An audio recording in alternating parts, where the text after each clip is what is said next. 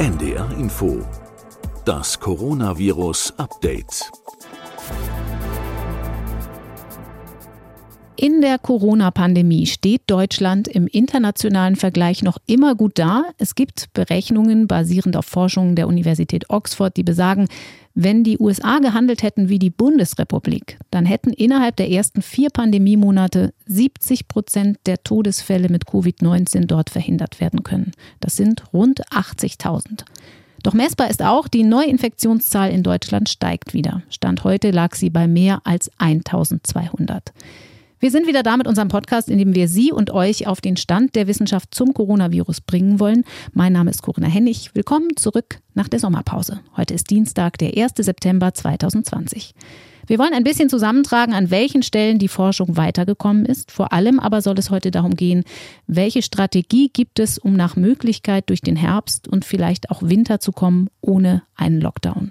Über all das spreche ich jetzt wieder mit Professor Christian Drosten, dem Leiter der Virologie an der Berliner Charité. Hallo, Herr Drosten. Hallo. Herr Drosten, wir haben geduldige Hörerinnen und Hörer, die mehr als zwei Monate jetzt auf unser Update mit Ihnen gewartet haben, zuletzt dann auch ein bisschen drängender nachgefragt. Ich möchte zunächst aber kurz eine Sache erklären, weil es Irritationen gegeben hat, immer mal wieder in den Social-Media-Kanälen. Wir haben zwar mit dem Podcast pausiert und auch Sie und ich hatten ein bisschen Urlaub, aber natürlich nicht zwei Monate lang. Sie haben als Wissenschaftler natürlich weitergearbeitet, auch in der Forschung am SARS-Coronavirus 2. Worum ging es bei Ihnen über den Sommer schwerpunktmäßig? Ja, das war ein sehr arbeitsreicher Sommer für mich. Ähm, ich hatte im Prinzip nur zwei Wochen Urlaub, einmal eine Woche am Anfang und einmal am Ende. Und zwischendurch haben wir noch einmal Oma und Opa besucht. Aber wir sind nicht auf, äh, auf drei Wochen Urlaub gekommen. Und ja, ähm, es ging nicht, wie ich das gedacht hatte, mal nur um die Grundlagenforschung. Das haben wir zwar auch gemacht. Äh, wir haben zwei, wie ich finde, sehr interessante und äh, wahrscheinlich auch wichtige Studien auf den Weg gebracht, also sprich in den Kanal der Journals gebracht, fertig geschrieben und äh, in einem Fall schon eine erste Überarbeitung wieder angefertigt. Da geht es um die Frage, verändert sich das Virus, mhm. verändert sich die Virulenz, also die krankmachende Wirkung des Virus über die Zeit. Das kann man äh, also in bestimmten Aspekten überprüfen an diesem Virus. Da will ich aber jetzt nichts zu sagen, sonst wird das überinterpretiert. Bei der anderen Studie geht es um das MERS-Virus, also gar nicht um das SARS-2-Virus, ein anderes äh, hochpathogenes Coronavirus, das was äh, von Kamelen kommt im arabischen Raum und, und in Nord- und äh, Ostafrika mhm. zu finden ist. Genau, und dann war es aber schon auch so, dass sehr viel praktische ähm, Fragen kamen, äh, bei denen ich im Hintergrund gearbeitet habe. Da geht es zum Beispiel eben darum, wie man vielleicht doch dazu kommt, etwas schneller zu den Schnelltests überzugehen. Wir haben die Schnelltests ja schon, ich glaube, im Mai im Podcast mal besprochen oder vielleicht war es sogar im April. Mhm. Ähm, Antigentests. Genau, die Antigentests. Und man hört das ja jetzt auch ein bisschen hier und da in der Öffentlichkeit, dass gesagt wird, die müssen jetzt schnell her. In Wirklichkeit ist es aber nicht so einfach, wie das manchmal so im Fernsehen gesagt wird. Dahinter steckt ein großer regulativer Prozess. Das Ganze muss ja gesetzeskonform sein. Und da habe ich versucht, ein bisschen dabei mitzuhelfen. Dann die große Frage der Massentestung durch die PCR.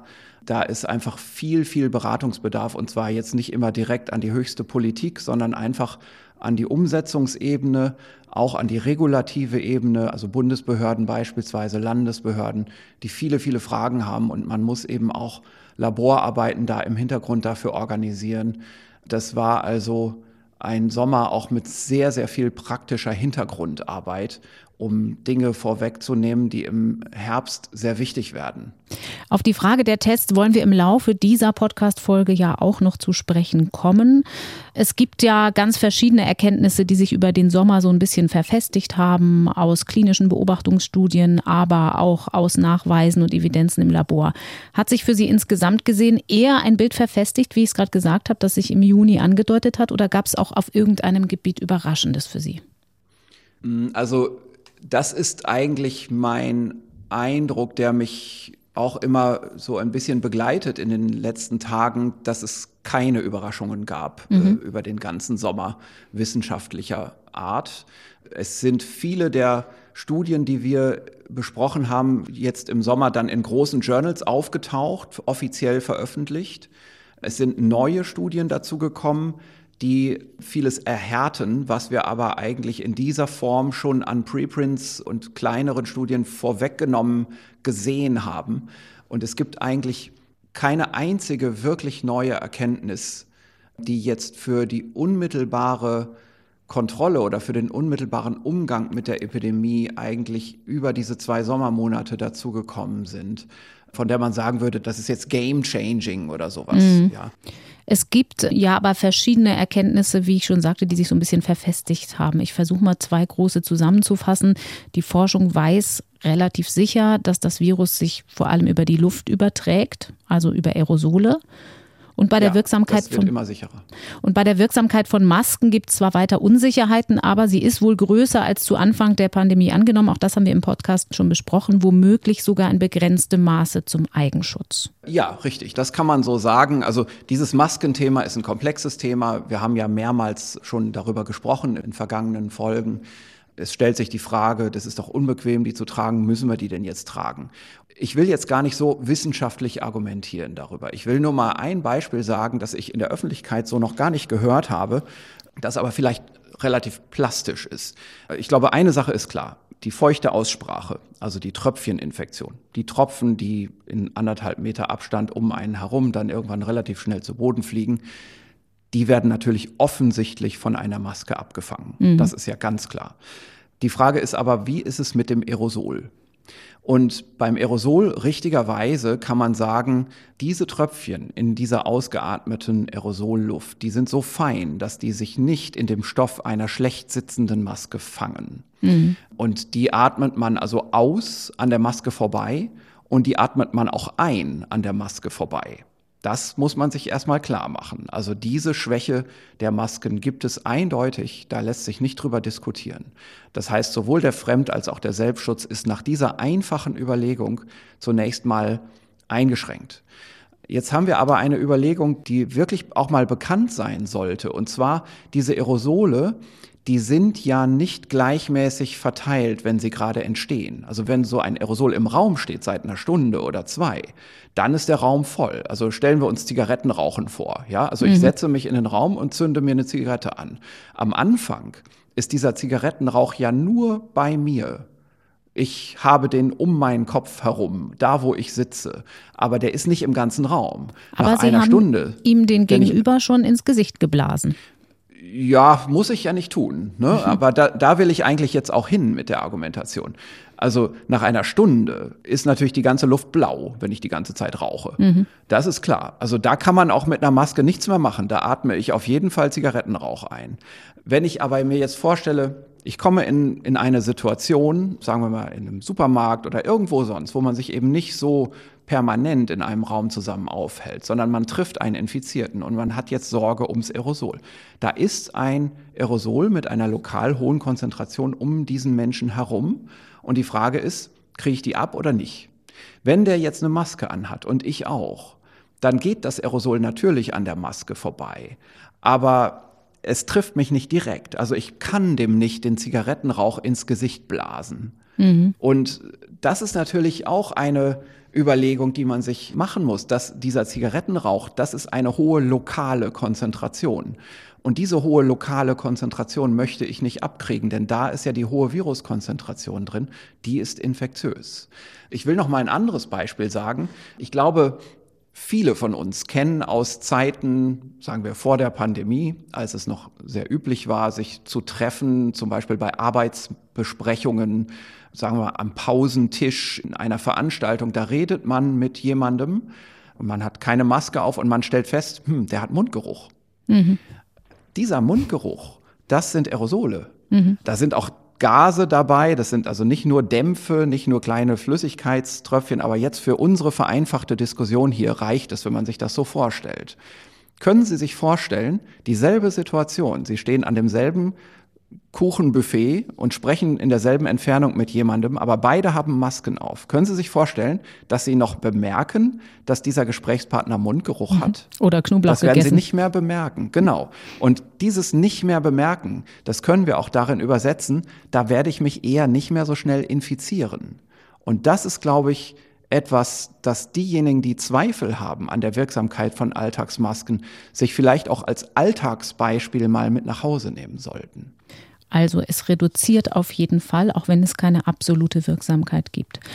Ich möchte gerne noch auf einen anderen Aspekt gucken, den unsere Hörerinnen und Hörer schon jetzt viel nachgefragt haben, der auch so über den Sommer viel diskutiert wurde, den wir vielleicht in den Verlauf des Podcasts auch mal wieder in Tiefe behandeln werden, aber hier einfach mal im groben ansprechen möchten. Es geht um die Frage, ob Patienten nach überstandener Infektion mit dem SARS-Coronavirus 2 immun sind. Einmal gebildete Antikörper können tatsächlich relativ schnell auch wieder verschwinden, haben Studien gezeigt. Aber das muss nicht zwingend eine schlechte Nachricht sein, denn wir haben schon früher hier im Podcast gelernt, es gibt ja noch die Immunabwehr auf Zellebene. Wie robust kann die sein? Was wissen Sie da mittlerweile drüber, Herr Drosten? Ja, auch da ist es natürlich so, dass jetzt Studien inzwischen offiziell publiziert sind, die wir zum Teil schon vorbesprochen haben. Es sind auch Studien dazugekommen. Und es sind ja mehrere Aspekte, die man da zusammenfassen kann. Zum einen ist es so, dass es eben zelluläre Immunität gibt und die scheint sehr robust zu sein. Eine Studie hat gezeigt, am Beispiel von Personen, die SARS-1 durchgemacht haben, dass das also noch heute in voller Breite nachweisbar ist bei den meisten dieser SARS-1-Patienten von damals, also jetzt 17, 18 Jahre später. Also die T-Zell sagen wir mal, Gedächtnisreaktion, ja, also die Reaktion von T-Gedächtniszellen, die aber anzeigt, dass eine zelluläre Immunität besteht. Das sind nicht die Effektorzellen, nicht die CD8-Zellen, also die zytotoxischen T-Zellen, die selbst aufs Virus losgehen und auch nicht die B-Zellen, die Antikörper produzieren, sondern das sind eben die Schaltstellen im Immungedächtnis, so kann man es vielleicht mal ganz einfach sagen.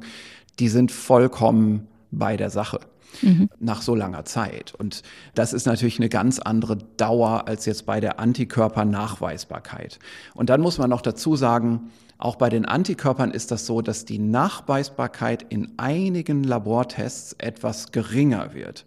So richtig komplett verschwinden tun die Antikörper beim genauen Hinsehen dann doch nicht. Was schon verschwindet, ist die neutralisierende Antikörperaktivität.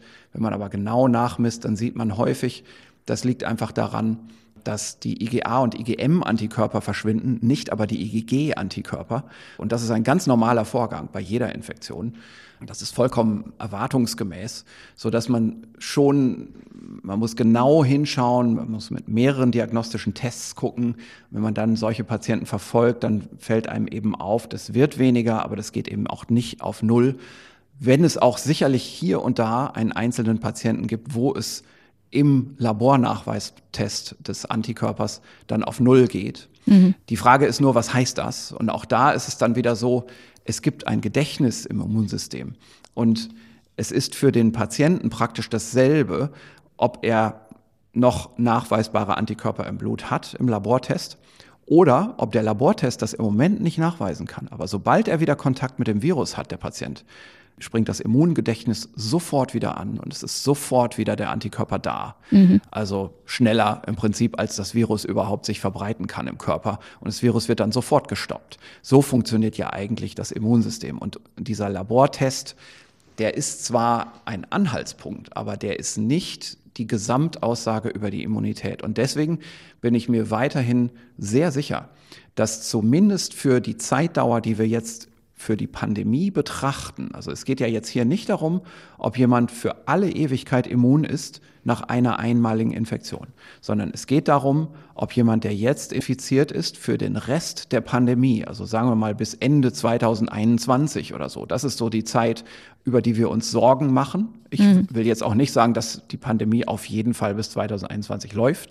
Ich hoffe sehr, dass wir wesentliche Merkmale der Pandemie, gerade die hohe Sterblichkeit, in den alten Altersgruppen deutlich früher durch Impfstoffe kontrollieren können mhm. und dass damit dann die Gefährlichkeit der Pandemie auch vorüber ist. Aber nur jetzt für unseren Gedanken denken wir mal an so ein Zeitfenster bis Ende 2021. Da bin ich mir schon sehr sicher, bin ich sehr zuversichtlich, dass fast alle Patienten, die jetzt eine Infektion durchgemacht haben, bis dahin als immun gelten können. Und immun das heißt nicht immer unbedingt, dass die Laborteste bis zum Anschlag positive Werte zeigen.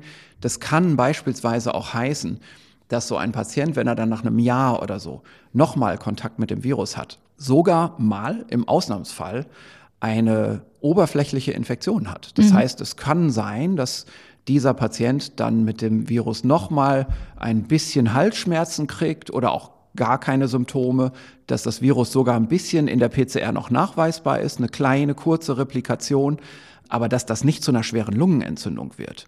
Und vor allem, dass dieses Virus, das da zwar nachweisbar ist im Labortest, aber nicht so stark in der Konzentration anwächst, dass daraus wieder eine Infektionskette wird, eine Weiterübertragung. Es gibt da auch den Bericht, ja zuletzt gab es ihn ein, eines Falles eines Mannes aus Hongkong, der im Frühjahr nachweislich eine Infektion mhm, durchgemacht ja. hat mit klassischen Symptomen und Virusnachweis im PCR-Test und jetzt nach einer Urlaubsreise völlig symptomfrei war, getestet wurde und positiv war. Ist das ein solcher ja. Fall, wie Sie ihn jetzt zum Beispiel in der Theorie geschildert haben?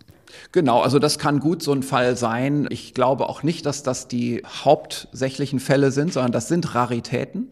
Und es ist im Moment schwer zu sagen, wie viel Prozent aller Patienten das betrifft. Ich würde mich gar nicht wundern, wenn das deutlich über ein oder vielleicht sogar fünf Prozent am Ende sind. Aber das wird trotzdem wahrscheinlich epidemiologisch jetzt für die Pandemie, für die Verbreitung und für die Gefährlichkeit nicht ins Gewicht fallen. Und was wir hier haben, ist ein Medienphänomen. Also wir haben hier eine Gruppe an einer Universität und die sagt, wow, jetzt haben wir hier eine Rarität gefunden. Das publizieren wir und machen gleich Presserummel darum, also eine Pressemitteilung. Und das wird dann von Medien aufgegriffen und verkürzt und dann wird gesagt, Mann wurde zweimal infiziert. Mhm. Stimmt das also alles gar nicht mit der Immunität? Und heißt das jetzt, dass die Vakzine deswegen nie wirken wird? Nein, natürlich nicht. Das ist alles nur Aufmerksamkeitsgeheische. Man sieht es schon daran, als diese Pressemitteilungen dann durch die Medien gingen, haben sich gleich wieder andere Wissenschaftler auch dran gehängt und gesagt, ah, wir erklären hiermit auch wieder per Pressemitteilung, dass auch wir so einen Fall beobachtet haben. Aus den Niederlanden ähm, zum das, Beispiel. Ja, genau. Ja, also wir haben das noch nicht mal zusammengeschrieben als Journal-Artikel, aber wir sagen schon mal vorwegnehmend, auch wir haben das gefunden. Und das ist ja alles nur ein Aufmerksamkeitsgeschäft. Das beschreibt ja nicht die medizinische Realität und den Normalfall. Welche Rolle spielen aber, trotzdem ist das ja was, was viele Leute, die sich viele Sorgen machen, immer wieder bewegt, vor so einem Hintergrund verschiedene Virusstämme, über die da zuletzt diskutiert wurde? Also ja, dieses ganze SARS-Virus in seiner ganzen Diversität, also die gesamte Viruswolke, die in Wuhan losging und sich dann über die Welt verbreitet hat und differenziert hat, ist unglaublich in sich ähnlich. Das ist also nicht so, dass wir hier sagen können, das sind so unterschiedliche Viruslinien, wie wir sie haben bei anderen verbreiteten Erkältungsviren, zum Beispiel bei Influenza oder so. Das ist damit überhaupt nicht zu vergleichen. Also dieses Virus ist noch sehr neu und sehr undifferenziert. Wir können trotzdem anhand von Sequenzmerkmalen einzelne Kladen, so nennen wir diese Unterwolken der großen Wolke, die können wir auseinanderhalten.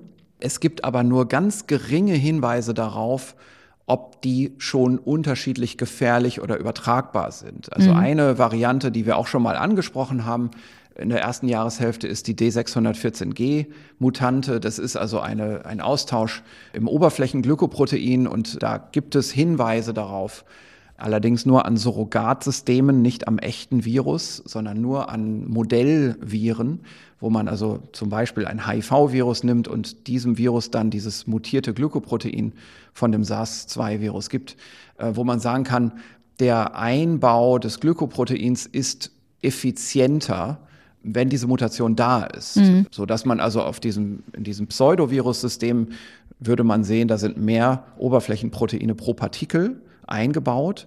Ob das im echten SARS-Virus aber überhaupt so ist, wissen wir gar nicht. Dann kann man sagen, das führt dazu, dass in der Zellkultur vielleicht die Infektiosität der Zellen etwas höher wird in der Zelle. Man kann aber auch sagen, dass es bis heute keinerlei reale Hinweise dafür gibt, und zwar weder wirklich in, in Modellsystemen noch in, in epidemiologischen Daten, dass eine Krankheitserhöhung damit eingeht, mit dieser Mutante. Also es gibt ein paar dezente Hinweise, die man aber mit einem großen Fragezeichen versehen muss. die dafür sprechen könnten, dass die Übertragbarkeit größer ist von mhm. dieser Virusvariante. Aber wenn, dann nur in geringem Maße. Also nicht weltbewegend, sondern geringfügig. Und es gibt keine Hinweise, dass die krankmachende Eigenschaft sich dadurch verändert hat. Wir behalten das trotzdem natürlich unter Beobachtung hier im Podcast. Ich möchte mich jetzt mal dem aktuellen Geschehen zuwenden und danach auch den Blick nach vorn und auf die Zahlen blicken. Eine klassische Frage, die wir Journalisten jetzt gerade gerne immer wieder stellen, ist ja die Frage, wo stehen wir? Ist das schon die Schwelle zur zweiten Welle? Und dazu gehört auch anzugucken, wie ist eigentlich der Zusammenhang zwischen Tests und Infektionszahlen? Auch dazu erreichen uns immer wieder Nachfragen. Also haben wir jetzt wieder eine höhere Inzidenz, wie der Virologe sagt, höhere Zahlen von Neuinfektionen, nur deshalb, weil auch mehr getestet wird? Also das sind so, ja, sind relativ komplexe Argumentationen. Die Testung ist ja immer ein bisschen davon abhängig, wo man eigentlich testet. Und man kann sich natürlich gut vorstellen, wenn man da testet, wo ganz viele echte Patienten sind. Also stellen wir uns vor, damals im März in der ersten Welle testen wir Patienten, die typische Symptome haben. Mhm. Da werden wir natürlich das Virus in einer hohen Rate finden. Von, sagen wir mal, wenn wir 100 Personen testen, dann sind vielleicht sieben oder acht oder sogar zehn davon positiv. Und wenn wir eben jetzt testen, in einer Situation, wo wir im Prinzip wenig Inzidenz haben in der Bevölkerung und wo wir dann auch aufhören, nach Symptomen zu fragen, sondern einfach sagen, jeder, der will, kann sich testen lassen, da werden wir bei der gleichen Zahl von Tests viel weniger positive Ergebnisse haben. Da haben sich jetzt gerade zwei Dinge miteinander vermischt in meiner ganzen Argumentation. Ich weiß nicht, ob Ihnen das aufgefallen ist. Ich habe einmal eine zeitliche Argumentation gemacht und eine Indikationsgruppenargumentation. Eine örtliche sozusagen, ja. ja. Genau, ja, oder, oder sagen wir mal gesellschaftliche mhm. oder so oder medizinische. Also einmal sage ich, wir sind hier in der ersten Welle oder wir sind nicht mehr in der ersten Welle. Also die Frage, wie ist die Hintergrundinzidenz in Wirklichkeit? Mhm. Und dann die zweite Überlegung, testen wir jetzt symptomatische oder irgendwen? Mhm. Ne, und diese Argumentationen, die gehen da alle komplett durcheinander. Und darum ist es sehr schwierig, im Moment das so einfach zusammenzufassen. Also es ist zum Beispiel so, dass wir, wenn wir uns jetzt die Testzahlen anschauen, die sind sehr, sehr hoch, die treiben also die medizinischen Labore an die Belastungsgrenze und wir finden eigentlich sehr, sehr wenig positive. Mhm. Allerdings wenn man sich das nochmal ganz genau anschaut, dann ist es auch nicht so, dass wir, wenn wir, also vergleichen wir zwischen jetzt und Mai, Juni, also die Zeit der wirklichen Niedriginzidenz, also als wir die Vollbremsung eingelegt hatten und dann wieder gelockert haben und gesehen haben, aha, die Fälle nehmen gar nicht so doll zu. Da haben wir aber auch relativ fleißig schon getestet. Und es ist jetzt nicht so, dass wir sagen können, wir finden jetzt äh, einfach nur wegen des vielen Testens wieder mehr Infektionen gegen Ende Juli, August. Denn dann müssten wir ja auch so Effekte sehen, wie dass wir mit zunehmender Testung in demselben Maße auch eine Abnahme der Nachweisfrequenz haben. Mhm. Und das ist nicht eingetreten. Also die jetzigen Zahlen, die sind schon real, wenn man sie so im Verhältnis zum vorherigen sieht. Also ich glaube schon, dass man sich darauf verlassen kann, dass wir im Mai, Juni deutlich weniger Inzidenz hatten als im Juli, August. Dennoch ist es wahrscheinlich so, dass wir damals und auch heute die Zahl der echten Infektionen in der Bevölkerung aus verschiedenen Gründen unterschätzen. Also der eine Grund ist, wir können einfach nicht jeden testen. Der andere Grund ist, und das ist jetzt im Moment sicherlich auch ein stark dominierender Grund, es ist jetzt eine andere Art von Patienten, die sich infiziert als damals. Die altersspezifische Inzidenz hat sich nämlich stark verschoben. Und wenn wir eben uns klar machen, nach dem Bremsen, nach der ersten Welle hatten wir noch relativ viel Inzidenz bei den Älteren und Mittelalten. Und insgesamt hatten wir aber wenig Inzidenz. Und jetzt plötzlich fangen die jungen Leute an zu feiern und sich zu infizieren. Dann ist reisen. es ja bei den und, und auch zu reisen, natürlich alle diese Dinge kommen zusammen. Dann ist es jetzt natürlich schon so, dass wir viele Fälle haben von Personen, die eigentlich harmlose, milde Infektionen haben. Denn die jüngeren Leute haben ja milde Infektionen. Und gleichzeitig ist es dann auch so, also gerade wenn ich auf einer illegalen Techno-Party war, dann habe ich ja noch mehr die Tendenz, meine Symptome zu verstecken und mhm. mich nicht diagnostizieren zu lassen. Also wenn ich als 20-Jähriger sage, oh, jetzt war ich auf der Party, die war verboten und Jetzt habe ich fünf Tage später Halsschmerzen. Naja, da gehe ich doch nicht zum Arzt, oder? Also wenn ich verantwortlich bin, dann bleibe ich drei, vier Tage zu Hause und verstecke mich und sage, es wird schon gut gehen. Und dieser Fall wird wahrscheinlich relativ häufig auftreten im Moment, mhm. ohne dass wir das merken. Und diesen Fall hatten wir einfach in der Zeit, sagen wir mal im Mai, sicherlich deutlich seltener. Und solche Dinge, ich sage das ganz bewusst, sind im Alltagsverständnis häufig nicht mit eingepreist.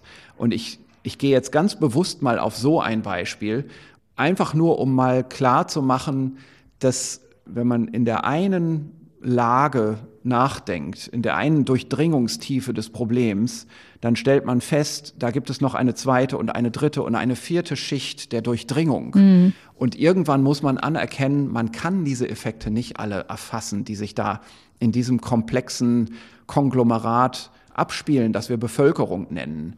Ich nenne Ihnen ein anderes Beispiel, äh, dieses heikle Thema der, der Reiserückkehrer. Das ist ja auch nicht so einfach zu fassen. Wir haben ja ganz unterschiedliche Reiserückkehrer. Die kommen ja zum Teil aus Niedriginzidenz- und aus Hochinzidenzgebieten zurück. Die haben sich an den Urlaubsorten ganz unterschiedlich verhalten. Mhm. Und nicht alle sind überhaupt Urlauber, sondern viele sind einfach Familienbesucher. Und das sind dann wieder eben auch Personen, die aus kulturell anderen Zusammenhängen kommen und dort eben nicht nur mit ihrer Familie, sondern auch mit einem weiteren Gesellschaftskreis in Kontakt waren auch dann zum Teil eben in Ländern, in denen ganz andere Inzidenzen sind und in denen auch die Wahrnehmung von der Epidemie eine andere ist, wo das zum Beispiel einfach auch für harmloser gehalten wird. Und alles das spielt mit rein. Wir können hier nicht rein technisch in Form von Sensitivitäten und Labortestkapazitäten denken, sondern dieser Faktor Mensch, der stört da überall rein. Mhm. Und der ist sehr schwer zu erfassen. Wir können also auch nicht einfach Zahlen nebeneinander legen, auch wenn sie vielleicht Hinweise in eine bestimmte Richtung geben. Sie haben das gesagt, die so um die 30-Jährigen, die sieht man in den RKI-Zahlen der Positivtestungen trotzdem, trotz dieses Verstecken-Phänomens. Ja, also ich glaube trotzdem, also das RKI ist ja äh, sehr präzise in seiner Aufbereitung der Daten. Und es gibt kaum eine andere nationale Gesundheitsbehörde, die ich kenne, die das so präzise und auch ja, feingliedrig macht, äh, feinkörnig. Und diese Zahlen, die sind das Beste, was wir haben und wir können uns daran orientieren. Denn natürlich gibt es auch im System des ganzen Meldeapparates hier und da Korrektive. Mhm. Also das geht los dabei, dass die Meldung natürlich immer auch Ärzte involviert, sowohl Laborärzte als auch Kliniker, als auch Amtsärzte, die natürlich weiterfragen und die mitdenken und solche Dinge hier und da auch epidemiologisch, sagen wir mal, mit einpreisen, indem dann zum Beispiel gefragt wird, Moment mal, du bist doch hier nicht der einzige Fall in deiner Familie, können wir mal den Haushalt testen? Und dann korrigieren sich natürlich schon so Dinge wie, dass jemand die Tendenz hat, seine Infektion zu verstecken, doch wieder heraus. Mhm. Und deswegen halten wir uns an diesen Zahlen fest. Die sind sicherlich nicht falsch. Und insbesondere die Entwicklung der Zahlen, also früher weniger, heute mehr, das ist nicht falsch.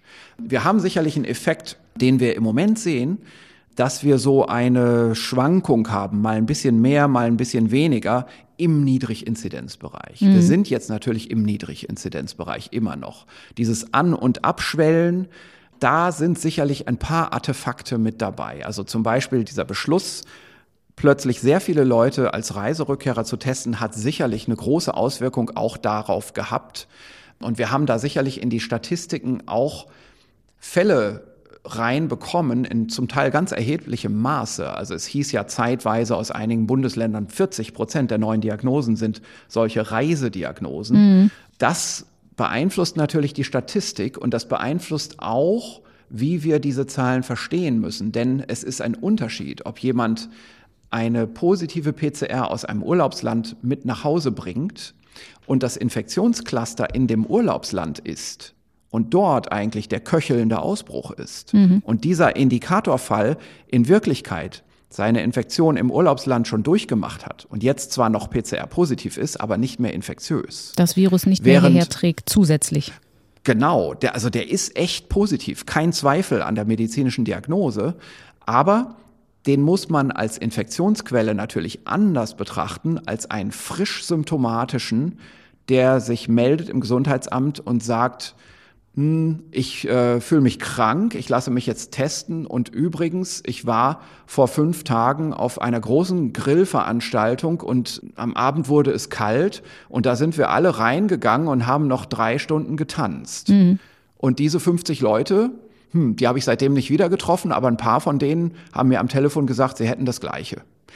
Das ist ja eine andere Bewertung. Also wir haben hier einen Fall und da einen Fall. Beide haben eine positive PCR. Aber die epidemiologische Bedeutung und die Gefahr ist ja sehr unterschiedlich. Ob das Quellcluster im Ausland liegt, im Urlaubsland, oder ob das Quellcluster auf der Grillparty ist, in der Stadt hier und jetzt. Mhm. Wir haben über diese Clusterbildung in Folge 44, wenn ich es richtig im Kopf habe, ja ausführlich gesprochen, also über die Frage der Ungleichverteilung des Infektionsgeschehens. Wenn Sie jetzt so ein Beispiel nennen mit der Grillparty, dann ist das, was man ja im Moment noch versucht zu sagen, wir versuchen die Neuinfektion so zu kontrollieren, dass wir Einzelfälle zurückverfolgen, dass wir solche Clusterereignisse versuchen aufzuklären, also zu gucken, mit wem ist wer da wann zusammengekommen. Wie lange kann man das noch machen? Können wir die Zahl der Neuinfektionen noch länger so kontrollieren, wie es jetzt versucht wird, oder breitet sich das irgendwann weiter in die Masse aus? Hm, also das ist ganz schwer einzuschätzen, ab wann das passiert. Es gibt ja Fragezeichen, die man überall durchhört.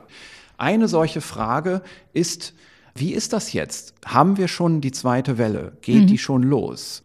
Und da ist es jetzt wenig hilfreich zu sagen, ach, eine zweite Welle, die gibt's doch gar nicht. Oder der andere sagt, ach, die zweite Welle, die kommt auf jeden Fall. Und noch einer sagt, ach, das ist doch eine Dauerwelle.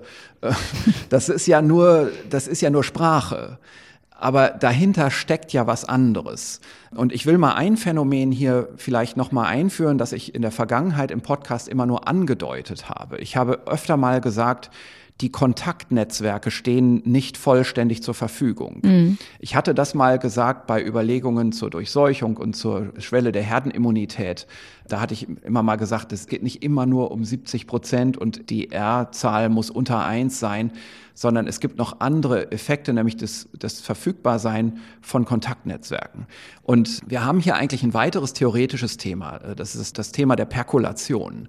Ein mathematisches und Modell, das aber ursprünglich aus der Physik Kommt. Genau, also das kommt aus der Physik und es ist so, dass das aber auf die Infektionsökologie schon längst übertragen worden ist und damit auch auf die Infektionsepidemiologie, denn die Epidemiologie ist ja ein medizinischer Spezialfall der Ökologie, so könnte mhm. man vielleicht sagen.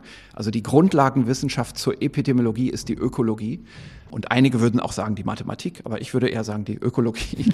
Jedenfalls in der Infektionsökologie ist es eigentlich ein akzeptiertes Prinzip, das aber jetzt noch wenig übertragen wurde, gerade im deutschsprachigen äh, Sprachraum. Und, und hier muss ich jetzt wirklich ein bisschen aus holen, bevor ich dann ein, ein wirklich wissenschaftliches Beispiel nenne und auch eine Publikation vorstelle, die ich gestern Abend noch mal rausgefischt habe, bevor wir das dann übertragen auf eine bildhafte Vorstellung, wie wir uns das erklären müssen mit dem Anlaufen der zweiten Welle. Mhm. Ich fange mal mit drei relativ einfachen Beispielen an. Vielleicht sagen wir einmal was zum Begriff Perkulation, damit man schon mal so ein Bild im Kopf ja. hat. Da geht es eigentlich um Durchsickern. Richtig? Richtig, genau. Durchsickern ist ein gutes Wort. Also äh, stellen wir uns mal vor, einen Kaffeefilter. Also jetzt nicht hochmoderne Espressomaschine, sondern der gute alte Kaffeefilter, ähm, mhm. den man auf die Kanne draufstellt. Und jetzt tut man so ein bisschen Wasser da rein. Also diejenigen, die das noch klassischerweise kennen, wie man früher Kaffee gekocht hat, da hat man so vorgebrüht. Da hat, hat man erstmal so einen kleinen Schuss Wasser auf das Kaffeepulver getan, damit das quillt. Und was man da eigentlich sieht, ist, da kommt unten gar nichts raus. Man kippt oben was rein und es kommt nichts raus. Der Filter wird voll erstmal mit Wasser. Mm, genau. Äh, also das Kaffeepulver wird nass. Mhm. Noch nicht durchgehend nass. Und jetzt können wir uns vorstellen, also normalerweise würden wir jetzt im Schwall was hinterherkippen und dann kommt der Kaffee unten raus. Jetzt, wenn man das aber ganz langsam macht, man würde das tropfenweise zugeben, dann würde man merken, es passiert ganz lange Zeit gar nichts. Der Kaffee wird zwar nasser und nasser, aber das können wir jetzt gerade nicht beobachten. Wir sehen nur, wir tun oben einen Tropfen rein und es kommt unten nichts raus. Und so geht das minutenlang, Minuten über Minuten. Und irgendwann merken wir, hm, plötzlich kommt für jeden Tropfen, den ich oben rein tue, ein Tropfen unten raus. Wenn mhm. ich aufhöre, kommt wieder nichts raus. Mhm. Und Das ist so das erste Beispiel von Perkolation. Was da passiert ist, in Wirklichkeit, das könnte man jetzt mal so übersetzen, ist, da ist ein Netzwerk von kleinen Hohlräumen in diesem Kaffeepulver, durch das die Flüssigkeit durchsickert. Und irgendwann ist eine gerade Verbindung durch dieses Netzwerk von Löchern geschlossen. Und ab dann sickert das Wasser einfach nach, weil es eine gerade Verbindung gibt von, also, oder eine durchgehende Verbindung, die ist schief, die ist gar nicht gerade, die ist, es ist ein verschlungener Weg durch dieses Kaffeepulver von oben nach unten. Ein leider nicht sehr gut zu erfassendes Beispiel, wie ich finde. Ich gebe deswegen noch zwei weitere Beispiele. Ein Beispiel ist, wir kennen das Spiel Vier gewinnt. Mhm. Wenn wir jetzt uns vorstellen, wir haben ja gelbe und rote Chips, die wir da reinschmeißen in dieses Plastikgitter, 50-50 Anteil von gelben und roten Chips, da kann es sein, dass wir eigentlich kaum jemals eine durchgehende Verbindung mit roten Chips machen könnten. Also wir haben das Vorhaben, wir wollen immer springen, wenn in diesem vollen Gitter von einem roten Chip zum nächsten Chip. Wir brauchen also jetzt nicht eine gerade Verbindung, sondern irgendeine Verbindung, die immer über Nachbarfelder funktioniert. Mhm. So, und da ist es eben so, ungefähr bei 50 Prozent ist es so, dass wir statistisch fast immer bei einem vollen Gitter durch Zufall so eine Verbindung finden werden. Also da werden die Cluster von roten Chips und gelben Chips sich so verteilen, dass zwischen den roten Häufungen von Chips immer eine Verbindung besteht. Na, und jetzt kann man sich vorstellen, wenn wir 80 zu 20 nehmen, also 80 Prozent rote, 20 Prozent gelbe, dann wird es immer so eine Verbindung geben. Und ich will es noch mal ein bisschen plastischer machen, indem ich dieses Beispiel noch mal spezifiziere. Wir stellen uns jetzt statt dieses Gitterrahmens von dem Vier-Gewinnspiel mal einen Holzrahmen vor, eine Holzkiste. Und da sind an der unteren und oberen Ecke jeweils zwei Stromelektroden dran, so dass wir messen können. Und jetzt füllen wir Kugeln da rein in diese Holzkiste, die sich dann entsprechend eines, eines Gittermusters anordnen werden. Und diese Kugeln sind zur Hälfte aus Holz und zur Hälfte aus Metall.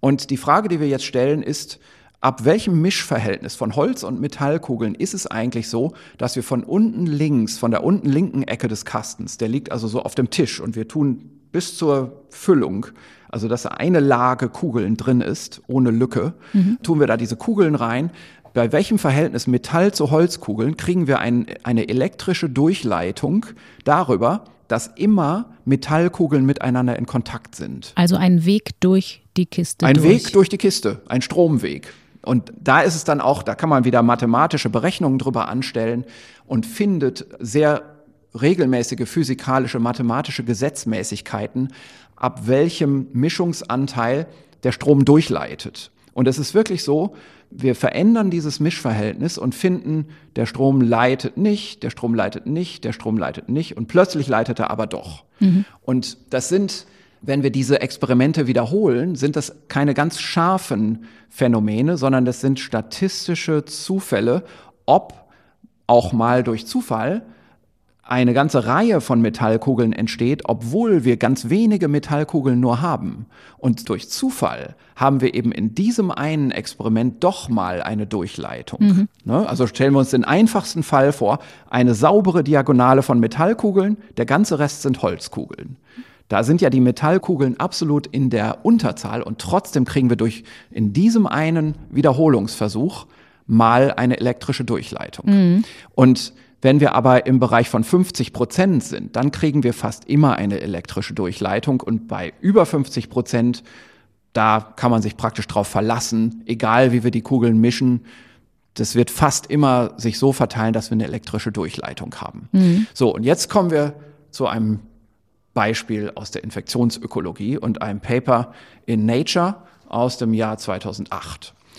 Das ist eine Veröffentlichung, wo man eine Tierpopulationen studiert hat, und zwar die, die große, das, genau, also Wüstenrennmaus, Rennmaus. genauer gesagt, also für die Zoologen hier unter den Hörern Rhombomys opimus, äh, also das ist die Unterfamilie der Gerbils in den Nagetieren.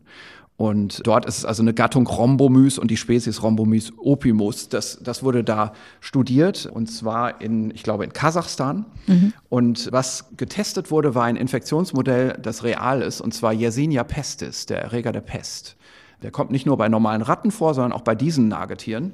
Und hier hat man jetzt etwas angeschaut, was so ein Perkulationsphänomen in der Realität reflektiert. Und die Autoren fangen an, hier zu argumentieren in der Studie, eigentlich haben wir ja in all diesen Modellen der Infektionsepidemiologie den R-Wert. Und wir wissen alle, wenn R größer 1 ist, dann wird die Infektion verbreitet.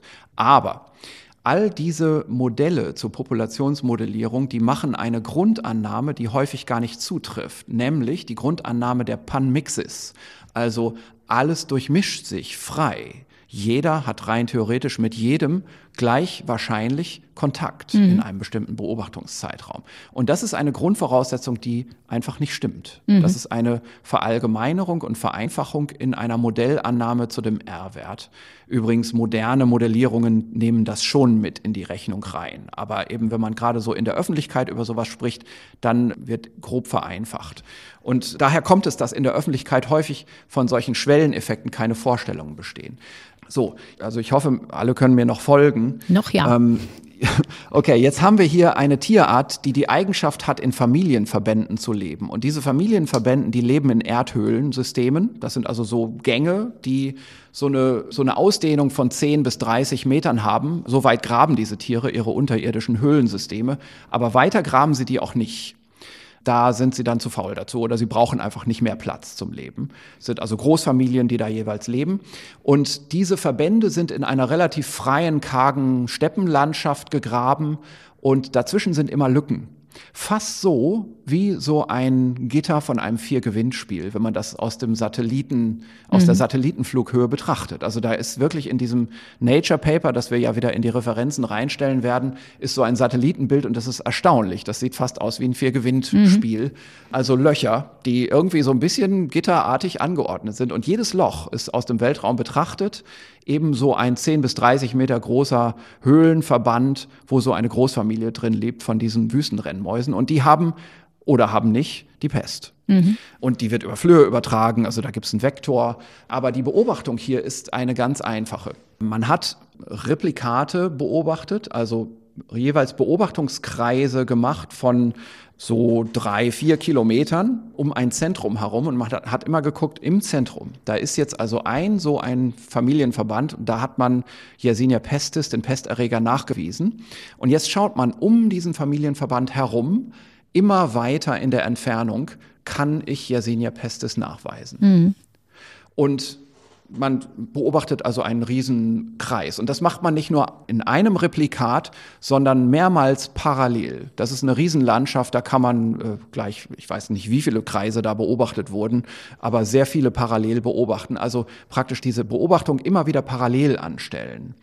Genau, also jedenfalls äh, hat man diese Beobachtung gemacht. Und jetzt gibt es eine interessante Grundhypothese. Und zwar, die Grundhypothese ist doch ganz einfach. Wenn sich diese Erkrankung strikt nach der ähm, Reproduktionsidee weiter fortpflanzt, dann wird doch jede Erhöhung der Populationsdichte in diesem ganzen Beobachtungsareal dazu führen, dass wir mehr Infektionen kriegen. Also mhm. je mehr Ratten oder sagen wir mal bei Menschen, je mehr Leute auf einen Raum sind, desto besser kann sich so ein Virus verbreiten. Oder mhm. in diesem Beispiel so ein Bakterium. Yersinia pestis ist ja ein Bakterium. Also je mehr Menschen in einem Kontaktnetzwerk um die Brücke zu schlagen. Ja, also je mehr empfängliche Mitglieder da sind. Mhm. Ne? Also das basiert ja alles auf Empfänglichkeit, diese R0-Modellierungen. Und je mehr empfängliche Mitglieder wir pro Raumeinheit haben, desto besser wird sich der Erreger verbreiten.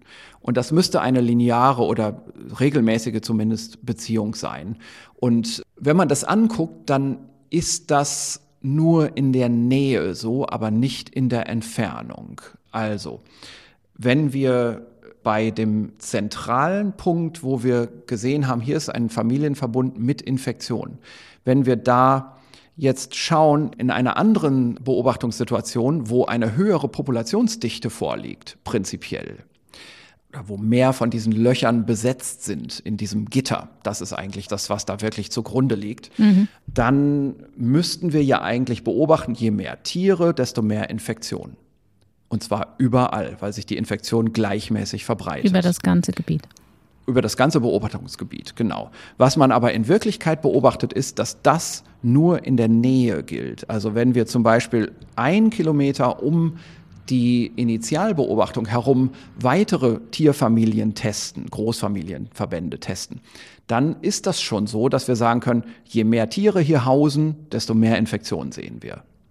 Wenn man das aber ausdehnt und wenn man jetzt die Frage stellt, finden wir jetzt hier noch eine Infektion in drei oder vier Kilometern Entfernung von dem zentralen Familienverband, dann macht man eine interessante Beobachtung. Und zwar, wenn man jetzt solche Studiensituationen vergleicht, die immer höhere Tierdichten haben. Also mhm. man steigert praktisch die Tierdichte, als wäre das ein Experiment.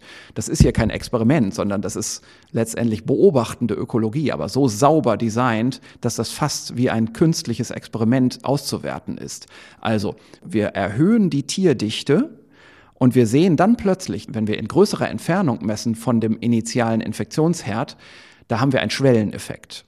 Da ist es so, wir können drauflegen und drauflegen und drauflegen und wir finden einfach keine Infektionsübertragung und dann plötzlich schlagartig kommt es zu einer Infektionsübertragung. Warum? Also, Nochmal, um das nur nochmal zu beschreiben, wenn wir in, wir haben einen Ausgangspunkt und dann beobachten wir andere Tiere in der Nähe, da sehen wir relativ regelmäßig, wir tun ein bisschen mehr drauf an Tierdichte dann finden wir ein bisschen mehr Infektionen in der Nachbarschaft.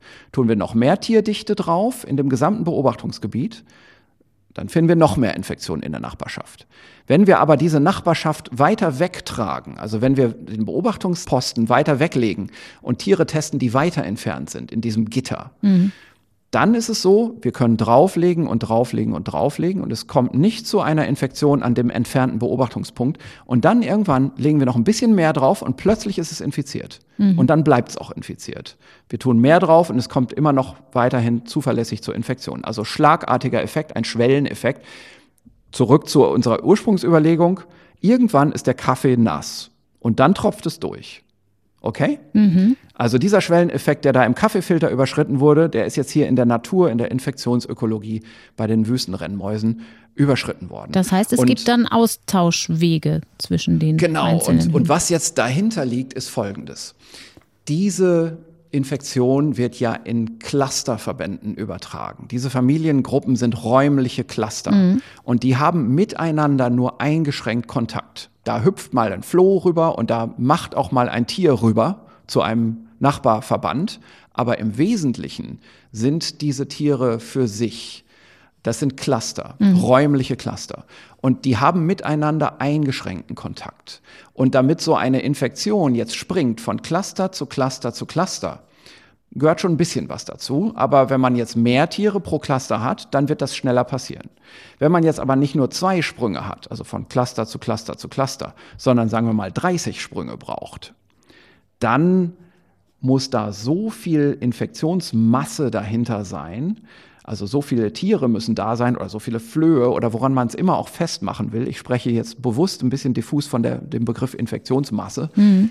Da muss viel Masse da sein, bevor das durchschlägt. So wie bei dem Beispiel vom Kaffeefilter. Da muss relativ viel Wasser sein, bevor das dann durchsickert. Und wenn wir jetzt mal auf SARS-2 kommen, dann können wir uns sehr gut vorstellen, was wir eigentlich haben in der Bevölkerung. Wir wissen ja, diese Infektionskrankheit verbreitet sich sehr stark in Clustern. Das ist die Überdispersion. Mhm. Also wir haben schon Einzelübertragungsketten. Aber diese Einzelübertragungsketten verbinden die Cluster. Das ist so, wie wenn eine Wüstenrennmaus von einem Loch zum anderen rüberläuft, von aber, einem Familienverband zum anderen. Aber sie reißen manchmal auch ab, Einzelübertragungsketten, wogegen das bei den Clustern schwieriger wird, weil da so viel gleichzeitig passiert. Genau, so ist das ja bei den Wüstenrennmäusen auch. Also da rennt immer mal eine Maus rüber oder eine Ratte von so einem infizierten Familienverband zum anderen, aber die Übertragung findet nicht jedes Mal statt. Mhm. Vielleicht hat er ja gerade gar keine Flöhe im Pelz gehabt. Und genauso ist das hier bei einer Viruserkrankung auch zu sehen. Also gerade bei einer, die so eine Überdispersion hat. Also wir haben in der Bevölkerung örtliche Cluster. Man muss fast sogar sagen zeitlich örtliche Cluster. Denn die Geburtstagsparty, die bestand, die war ein Cluster für eine Zeit und da kocht das Virus jetzt hoch. Und vielleicht treffen sich diese Leute häufiger. Vielleicht ist das eine Studierenden-WG plus deren Freundeskreis. Das ist also eben doch schon so ein sozialer Verband, so ein Cluster, so eine Häufung von Infektionen. Aber die haben natürlich sporadisch auch Kontakte mit anderen Clustersituationen. Mhm. Vielleicht eine andere Studierenden-WG, die man nur entfernt kennt oder auch, sagen wir mal, eine Kursveranstaltung äh, im Sport oder im Freizeitbereich oder die Geburtstagsfeier von den Eltern 600 Kilometer weit entfernt, mhm. die man letzten Sonntag besucht hat und wo man vielleicht die Infektion eingetragen hat. Das ist der Floh, der dann überspringt von ja. einer Höhle zur anderen. Der vielleicht überspringt. Vielleicht. Wenn man gerade dann in diesen paar infektiösen Tagen ist von seiner Erkrankung. Mhm. Zwei, drei davon, eher zwei vor Symptombeginn und vier, fünf Tage nach Symptombeginn. In diesem kurzen Zeitfenster überträgt man überhaupt nur die Infektionskrankheit. Und da müssen diese Zufälle dann passieren. Aber insgesamt haben wir eben in der Bevölkerung solche Cluster, solche Häufungen, die miteinander lose und schlecht verbunden sind und da kann man sich jetzt vorstellen, da können an einem Ort mal Infektionen hochkochen und die detektieren wir auch. Aber das wird von selbst wieder totlaufen, weil die Konnektivität dieser Cluster nicht groß genug ist, um etwas freizugeben, was dann schlagartig eintritt, wo wir auch wieder einen Begriff aus der Ökologie und Populationswissenschaft haben, nämlich der Begriff der Metapopulation. Mhm. Also wenn wir sagen, so ein Cluster ist eine Unterpopulation oder eine Population in sich für die Infektion, eine Population von empfänglichen Individuen, dann entsteht durch das Verbinden von Clustern über die Gesamtheit der Gruppe oder sagen wir ruhig mal über die Gesamtheit des Landes, die gesamte Weite und Geografie des Landes, ein verfügbares Übertragungsnetzwerk, eine Metapopulation für das Virus verfügbar, weil diese dünnen Verbindungen zwischen den Clustern nun plötzlich doch alle geschlossen sind, weil mhm. so viel Infektionsmasse da ist und jetzt plötzlich der Strom durchleitet, um mal an unsere Holz- und Metallkugeln wieder zurückzudenken. Ist das dann der Schwellenwert, von dem Sie sagen würden, da müssen wir von der zweiten Welle reden? Ja. Ich will jetzt hier eben auch nicht von einem Schwellenwert reden, denn mhm. ich kann das genauso wie alle anderen Wissenschaftler nicht zahlenmäßig erfassen. Mhm. Und es, es gäbe welche, die könnten das modellieren, dazu gehöre ich nicht. Ich bin Virologe, ich bin kein theoretischer Epidemiologe. Theoretische Epidemiologen könnten das modellieren, aber auch die hätten die Grundparameter dafür nicht, das Grundwissen. Also wir wissen nicht, wie groß im Durchschnitt so ein Cluster ist in Deutschland. Das ist wirklich populationsbezogen. Das kann in Deutschland anders sein als in Indien. Mhm. Ist es mit Sicherheit. Mhm. Und als, auch als in ähm, Italien zum Beispiel. Die Mobilität der Bevölkerung, die durchschnittliche Reiseweite, die Größe der Haushalte, die Größe der Sozialsituationen, alles das sind die Störgrößen, die da reinspielen oder die, die Einflussgrößen. Und darum kann ich jetzt nicht sagen, hier ist der Schwellenwert, sondern ich kann als Wissenschaftler hier nur sagen, ich erkläre das Prinzip eines Schwelleneffektes. Mhm. Es gibt sicherlich diesen Schwelleneffekt. Wir sollten davor nicht unsere Augen verschließen. Und die Existenz eines solchen Schwelleneffektes ist wahrscheinlich der Grund dafür, dass wir durchaus erleben können, dass die Welle im Moment an- und abschwillt oder um mit, Hendrik Streeck zu sprechen, eine Dauerwelle ist. Ja, also mhm. das wird mal mehr und mal weniger.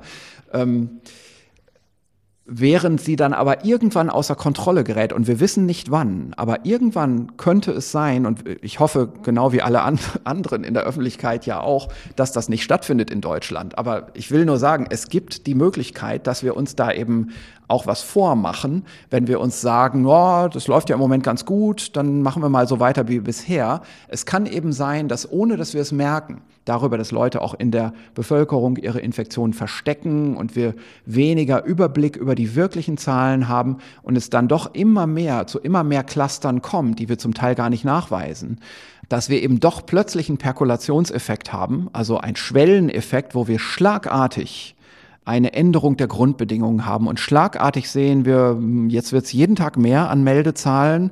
Wir wissen gar nicht, was sich geändert hat, aber es wird einfach immer mehr irgendwas muss jetzt geschehen. Und ich habe das Gefühl, das ist, was wir gerade in Frankreich sehen im Moment. Mhm.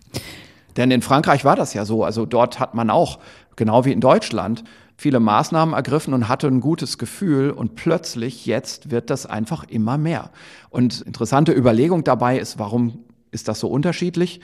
Ein wahrscheinlich hinreichender Grund ist, dass in Frankreich einfach viel mehr Infektionstätigkeit war während der ersten Welle. Der französische Lockdown war aggressiver als unserer, aber möglicherweise ist da im Hintergrund mehr an Restinfektionsmasse übrig geblieben als bei uns. Mhm. Das können wir nicht skalieren. Niemand kann das. Niemand kann das quantifizieren. Aber es wäre eine Erklärung für das, was wir jetzt beobachten. Also ich glaube nicht, dass irgendjemand in Frankreich etwas falsch gemacht hat.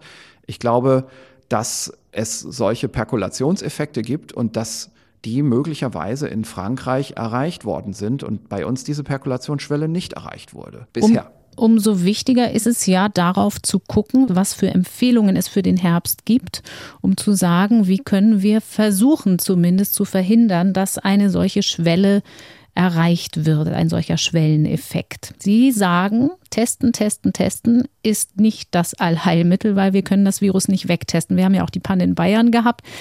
Wir müssen uns auf die Cluster konzentrieren. Wie genau soll das aussehen? Ja, also äh, genau, jetzt geht es hier um, das, äh, um dieses Zeitstück, was ich geschrieben habe. Ein Gastbeitrag für die Wochenzeitung Die Zeit, die Strategie ähm, für den Herbst. Genau, ja, genau so, so ist es da genannt worden. Genau, die Überschrift hieß Ein Plan für den Herbst. Meine Überschrift war übrigens eine Empfehlung für den Herbst, aber naja. Wir lesen es als Empfehlung. Jedenfalls, ähm, ich habe das deswegen geschrieben, weil ich das Gefühl hatte, nachdem da so ein Monat vergangen war und wir jetzt keine Podcasts mehr gemacht haben, dass eigentlich etwas in der Öffentlichkeit vielleicht mal besprochen werden sollte, was so diskussionsanstoßend ist und was mal ein neuer Inhalt ist. Also ich wollte mit diesem Text kein sagen wir mal, keine starke Empfehlung geben, so nach dem Motto, das muss jetzt sofort umgesetzt werden oder ihr habt alle was falsch gemacht oder mhm. so, sondern ich wollte einfach mal ein paar Aspekte aus den neueren wissenschaftlichen Erkenntnissen, wenn man will, aus der ersten Jahreshälfte auch unseres Podcasts, mal zu einer kohärenten Überlegung zusammenfassen, wo es gut ist, wenn man Teile oder sogar einen größeren Teil oder vielleicht sogar alles irgendwie in die Tat umsetzen würde. Erstmal als Gedankenexperiment, aber dann eben doch auch zumindest mal als persönliche Handlungsempfehlung von einem Universitätsprofessor, der vielleicht hier und da auch theoretisch und akademisch denkt, aber eben aus dem wissenschaftlichen Denken kommen ja nun mal die Handlungsideen und die müssen sich bewusst auch an der Realität überprüfen.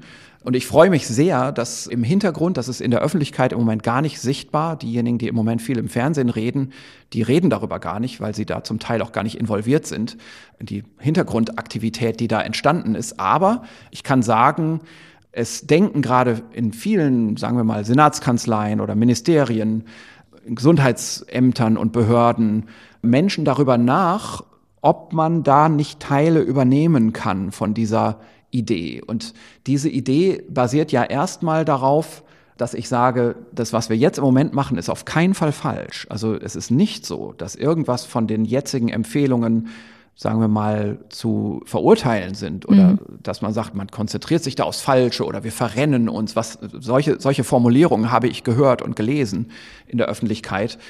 Darum geht's nicht. Es geht, glaube ich, schon darum, dass man erstmal anerkennt, dass was jetzt im Moment gemacht wird, in der jetzigen Situation, ist eigentlich genau das Richtige. Dass man versucht, diese Hintergrundaktivität, die Masse der Infektionen zu kontrollieren, indem man versucht, mit allen Kräften, allen Infektionen, auch den dünnen Verbindungslinien zwischen den Clustern hinterher zu laufen und die durchzuschneiden. Mhm. Das ist wichtig. Und jetzt kommt aber die Sorge. Und die Sorge ist, was passiert, wenn wir eben doch eine, sagen wir mal ruhig, eine Perkulationsschwelle überschreiten oder wenn es sonst irgendwie außer Kontrolle gerät und die Gesundheitsämter dann eines nach dem anderen, vor allem dort in den Gegenden, wo die Inzidenz sehr stark vielleicht zunimmt, sagen, wir können nicht mehr. Wir kommen hinter der Fallverfolgung nicht mehr hinterher. Und das ist etwas, das in der ersten Welle sehr deutlich sichtbar war. Das ist aufgetreten bei den Gesundheitsämtern. Mhm. Und die Frage ist, was dann? Und dazu kann man jetzt eigentlich unter den jetzigen Bedingungen, wenn man sagt, hm, wir lassen alles unverändert in dieser Situation, in dieser Notfallsituation, da kann man eigentlich nur noch sagen, Lockdown. Also dann muss man eben wieder mit dem Hammer kommen und draufhauen mhm. und sagen, jetzt ist eine Kontaktbeschränkung und auch eine Reisebeschränkung beispielsweise. Wir denken an die Cluster und die dünnen Verbindungslinien, die häufig eben Autoreisen auch sind oder Zugreisen oder sonst was für Reisen im Land. Das muss man dann unterbinden, zumindest regional, vielleicht für ein ganzes Bundesland oder für eine große Region. Weil zu viel ähm, Zeit verloren geht bei der Nachverfolgung und dann schon weitere man, Ansteckungen genau, passieren. Genau, also man, mhm. man kann einfach nicht mehr hinterherlaufen und gleichzeitig sieht man von Tag zu Tag, es werden mehr Fälle und wir wissen auch genau, mit einem Monat Verzögerung werden wir mehr Krankenhauseinweisungen haben. Und das sind im Moment wenige, weil wir natürlich junge Patienten haben, die nicht schwer krank werden, aber das ist eine Frage von dann ein paar Wochen. Dann werden die Älteren wieder infiziert und dann sind die Intensivstationen wieder dran. Mhm. Und das muss man ja im Vorgriff verhindern und nicht erst in der Situation. Also die Intensivstationsbelegung anzuschauen, da läuft man der Situation hinterher und wird auf jeden Fall davon überwältigt. Das ist vollkommen falsch. Das ist in England passiert, das in ist in den USA passiert, in New York, das ist in Italien passiert. Wenn man wartet, bis die Intensivstationen voll sind, ist es schon zu spät. Was sie Dann aber ja jetzt noch nicht zwangsläufig sind. übervoll. Mhm. Genau. Und man kann dem nicht ausweichen. Im Moment sind wir weit davon entfernt. Ja, und die Überlegung ist aber, wie kann man jetzt ohne einen Lockdown, auch ohne einen regionalen Lockdown, wir wollen das alle verhindern, ein paar positive Ideen einmal als Strategie zusammenfassen, um mal zu sagen, es gibt auch einen Ausweg, es gibt auch eine andere Möglichkeit, mit dem Dilemma umzugehen, ohne Lockdown. Mhm. Und da gibt es eine gewisse Logik. Und diese Logik, die ich da aufwerfe, ist eben, wir wissen, diese Erkrankung verbreitet sich zu einem großen Teil in Clustern. Und es gibt ein Handlungsmodell, das ist die japanische rückblickende Clusterstrategie. Dort ist es so, dass eine, wirklich eine Einzelperson, Hitoshi Oshitani, ein sehr weitblickender Epidemiologe, sehr großen Beratungseinfluss hatte und es geschafft hat, in einer solitären Situation, ohne Lockdown, in einem Land, in, in dem in der ersten Welle massiv die Krankheit eingetragen wurde aus China, ohne Lockdown zu verhindern, dass es zu einer Überwältigung des Gesundheitssystems kam. Das war in der Zeit der ersten Welle, also im frühen Frühjahr, nicht dann im Mai, Juni, wo es dann auch in Japan sehr stark hochging. Da hatte man dann schon diese Maßnahmen wieder abgestellt mhm. und sehr weit gelockert. Und es war dort in Japan auch kein alleiniges Konzentrieren auf die rückblickende Clusterstrategie, sondern zusätzlich natürlich auch breite Kontaktmaßnahmen, aber eben kein Lockdown. So, und äh, diese rückblickende Clusterstrategie, die geht einfach davon aus, wenn ich einen Fall feststelle über eine Diagnose, wenn ich sage, okay, dieser Patient, der ist äh, hier aufgefallen, der hat jetzt vielleicht seit zwei, drei, vier Tagen schon Symptome und heute ist das Laborergebnis zurück und es ist positiv, was mache ich jetzt mit dem? Da ist nach klassischer Vorstellung eigentlich jetzt angezeigt zu verhindern, dass dieser Patient weitere Patienten infiziert und infiziert hat. Mhm. Und dass man das nicht übersieht. Also nach vorwärts gedacht ganz leicht, der sitzt jetzt hier vor mir und jetzt sage ich dem, Sie sind wahrscheinlich infektiös. Halten Sie sich bitte von anderen Leuten fern. Okay, dann wird es nach vorne gedacht keine weiteren Infektionen geben. Wir können aber auch mit dem reden und sagen, passen Sie mal auf, Sie waren wahrscheinlich schon die letzten vier Tage infektiös. Wen haben Sie denn da so alles getroffen? Schreiben Sie mir mal die Namen auf. Und die rufe ich dann als Amtsarzt alle an, in der Befürchtung, dass die sich auch infiziert haben können. Vielleicht sind die ersten von denen sogar schon symptomatisch, ohne es zu wissen, oder infektiös, ohne es zu wissen. Also symptomatisch, ohne die Symptome zu erkennen. Da ist mhm. vielleicht nur ein bisschen Halskratzen und man nimmt es nicht ernst. Und man sagt denen, okay, bitte in Quarantäne gehen. Ähm, für, für eine gewisse Zeit, für 14 Tage ist im Moment die Regel. Und wenn Symptome kommen, sofort testen und ansonsten einfach 14 Tage zu Hause sitzen und bitte keine Kontakte mit anderen, denn wir müssen verhindern, dass sich diese Infektion weiter überträgt. Das ist das klassische Vorgehen. Mhm. In Japan wurde sehr stark noch auf etwas Zusätzliches gesetzt, was auch in Deutschland nach den bestehenden Richtlinien immer schon auch gemacht wurde. Es ist nur eine Frage der Gewichtung und ob man das alles schaffen kann in den Gesundheitsämtern. Ich will das jetzt erstmal erklären. Was da gemacht wurde in Japan und um es nochmal zu sagen, auch in Deutschland Gesundheitsämtern, wenn es denn möglich war. aber eben nicht mit höchster Priorität, und in Japan hatte das wirklich höchste Priorität, war, dass man eine Zusatzfrage gestellt hat. Nämlich, dass man nicht gefragt hat, wen haben Sie in den letzten vier Tagen getroffen, sondern auch gefragt hat, wo könnten Sie sich eigentlich vor einer Woche infiziert haben? Wo mhm. kommt das her bei Ihnen? Können Sie sich erinnern? Waren Sie da vielleicht in einer Clustersituation? Dann fragt der Patient, hä, was ist eine Clustersituation? Mhm. Und dann hat man eine Liste. Und auf dieser Liste stehen typische Sozialsituationen, die auch kulturell spezifisch sind. Zum Beispiel in Japan stehen da Karaoke-Bars mit drauf. Die gibt's bei uns kaum. Bei uns würde man vielleicht auch fragen, haben Sie vielleicht Karneval gefeiert, wenn mhm. es äh, in der Zeit des Jahres gerade gewesen wäre? Oder waren Sie sonst bei einer großen Feier, bei einer Familienfeier?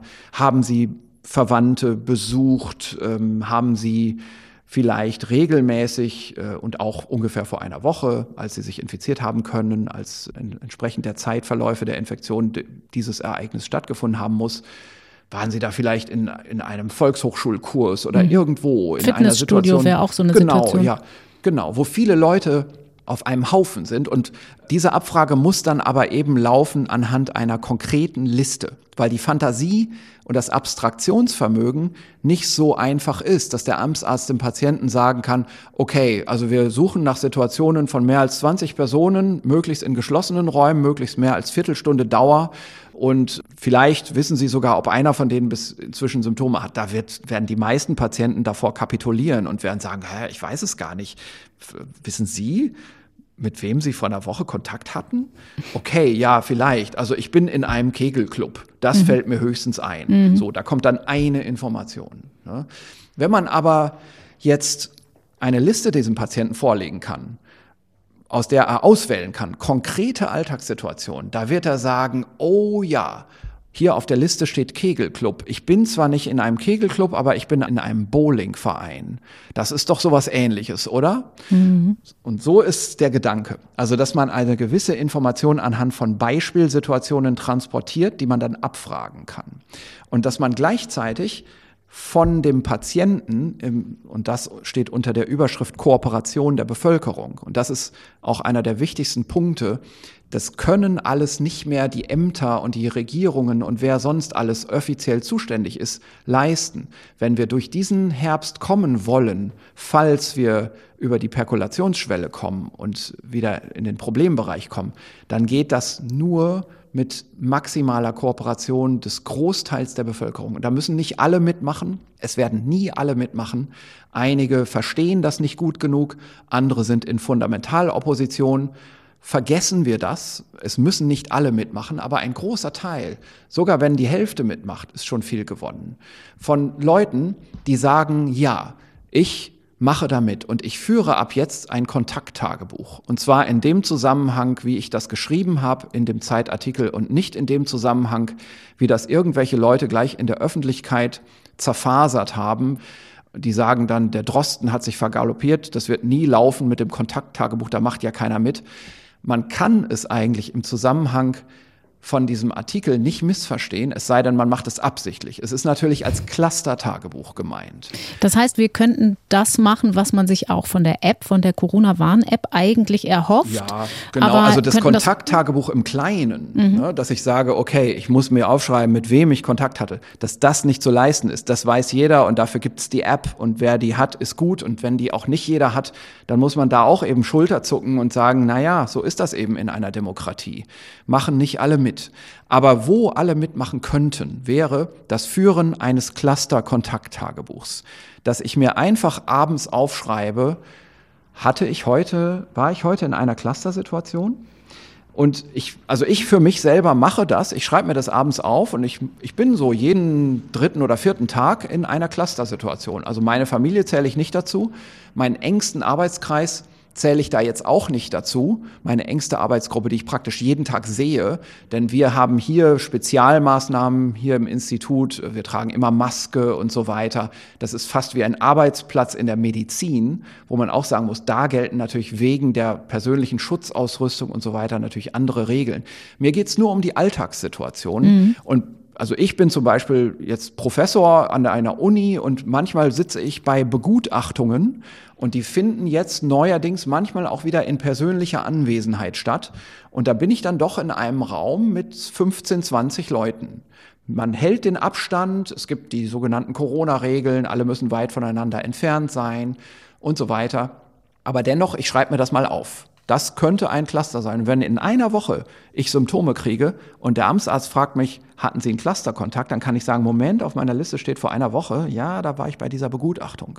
Mhm. Und viele Personen, die anders beruflich tätig sind oder sozial tätig sind, werden andere Situationen haben. Da wird zum Beispiel jemand sagen, ah ja, hier auf meiner Clusterliste steht letzten Donnerstag, da war ich bei einem Spiel unserer Hockeymannschaft und da waren wir dann doch nicht nur draußen auf dem Spielfeld, sondern es hat angefangen zu regnen und wir sind dann nochmal reingegangen und saßen eben doch eine Zeit lang in der Umkleidekabine und haben noch was besprochen. Mhm. Ja. Familienkalender also, lassen sich vielleicht kombinieren mit sowas. Genau. Ja ne? Also ich glaube, jeder versteht, wovon ich hier spreche. Und da gehört natürlich auch die Familienfeier dazu, die stattgefunden hat und so weiter.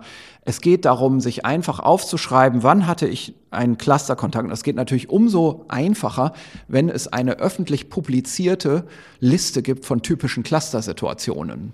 Das hat dann natürlich sogar noch einen weiteren Effekt. Dann wird man sagen, oh, oh, Moment, ähm, das hier steht ja sogar auf der Clusterliste, was ich hier vorhabe. Vielleicht lasse ich das jetzt mal die nächsten paar Wochen, mhm. weil ich ja ein mitdenkendes Mitglied der Gesellschaft bin und ich will auch meinen Beitrag leisten und darum spare ich mir jetzt mal das Hockeyspiel, aber obwohl es eigentlich erlaubt ist. Aber im Prinzip genau, obwohl es eigentlich erlaubt ist, wenn wir sagen, wir sind in dem Tanz mit dem Tiger, wir versuchen, wie können wir mit dem Virus leben und trotzdem versuchen, das Infektionsgeschehen einzudämmen, dann beinhaltet das auch, man lässt Situationen zu, dokumentiert sie aber gut genug. Ja, Genau. Und man hält sie, hält die Information bereit für das Gesundheitsamt, um dort die speziell die Verfolgung von Quellclustern zu erleichtern. Denn das ist die Hauptfrage. Es gibt zwei verschiedene Cluster, die lassen sich kaum auseinanderhalten ohne Kooperation der Bevölkerung das Eintragungscluster, wo ich also jemanden frage, der frisch infiziert ist und diagnostiziert ist, wo hatten Sie vor ein paar Tagen Kontakt mit vielen Leuten und denen telefoniere ich hinterher, haben die sich vielleicht infiziert an diesem Patienten hier, der hier vor mir sitzt. Das ist ein Eintragungscluster. Und das müsste man dann nochmal streng akademisch unterscheiden von einem Quellcluster. Das ist das, woran dieser Patient sich infiziert haben könnte. Und da ist das große Problem, denn dort köchelt schon eine Gruppe von Infektionen über längere Zeit. Und unser jetziger vor uns sitzender Patient ist nur ein Indikator von einem unerkannten, vor sich hin köchelnden Quellcluster, das schon 10, 20, 30 oder 50 Mitglieder hat und davon über die Hälfte infiziert und alle nicht erkannt. Und das ist, was ich dann als nächstes geschrieben habe, dass wir hier auch eine neue Umgangsweise finden könnten, mit der Diagnostik auf verschiedene Art und Weisen. Die eine Art ist hier jetzt ganz leicht zu erklären in unserem äh, Redefluss, in dem wir gerade drin sind. Dieses Quellcluster ist vielleicht voller heimlich Infizierter. Mhm. Und bevor wir jetzt groß anfangen, die alle zu testen, die anzurufen, die zum Arzt zu, zur Teststelle oder sonst wohin zu schicken und dann warten, bis das Labor das Ergebnis zurückschickt. Das Labor ist überlastet. Es dauert. Vier, fünf Tage können vielleicht vergehen in dieser ganzen Zeit. Bis dahin sind ja so viele weitere Infektionen schon entstanden, während man auf die Testung wartet. Da muss man einfach sagen, wenn so ein Quellcluster erkannt ist, dann muss das sofort ohne weiteres Hinsehen zu Hause isoliert werden. Jeder einzelne von denen muss zu Hause bleiben.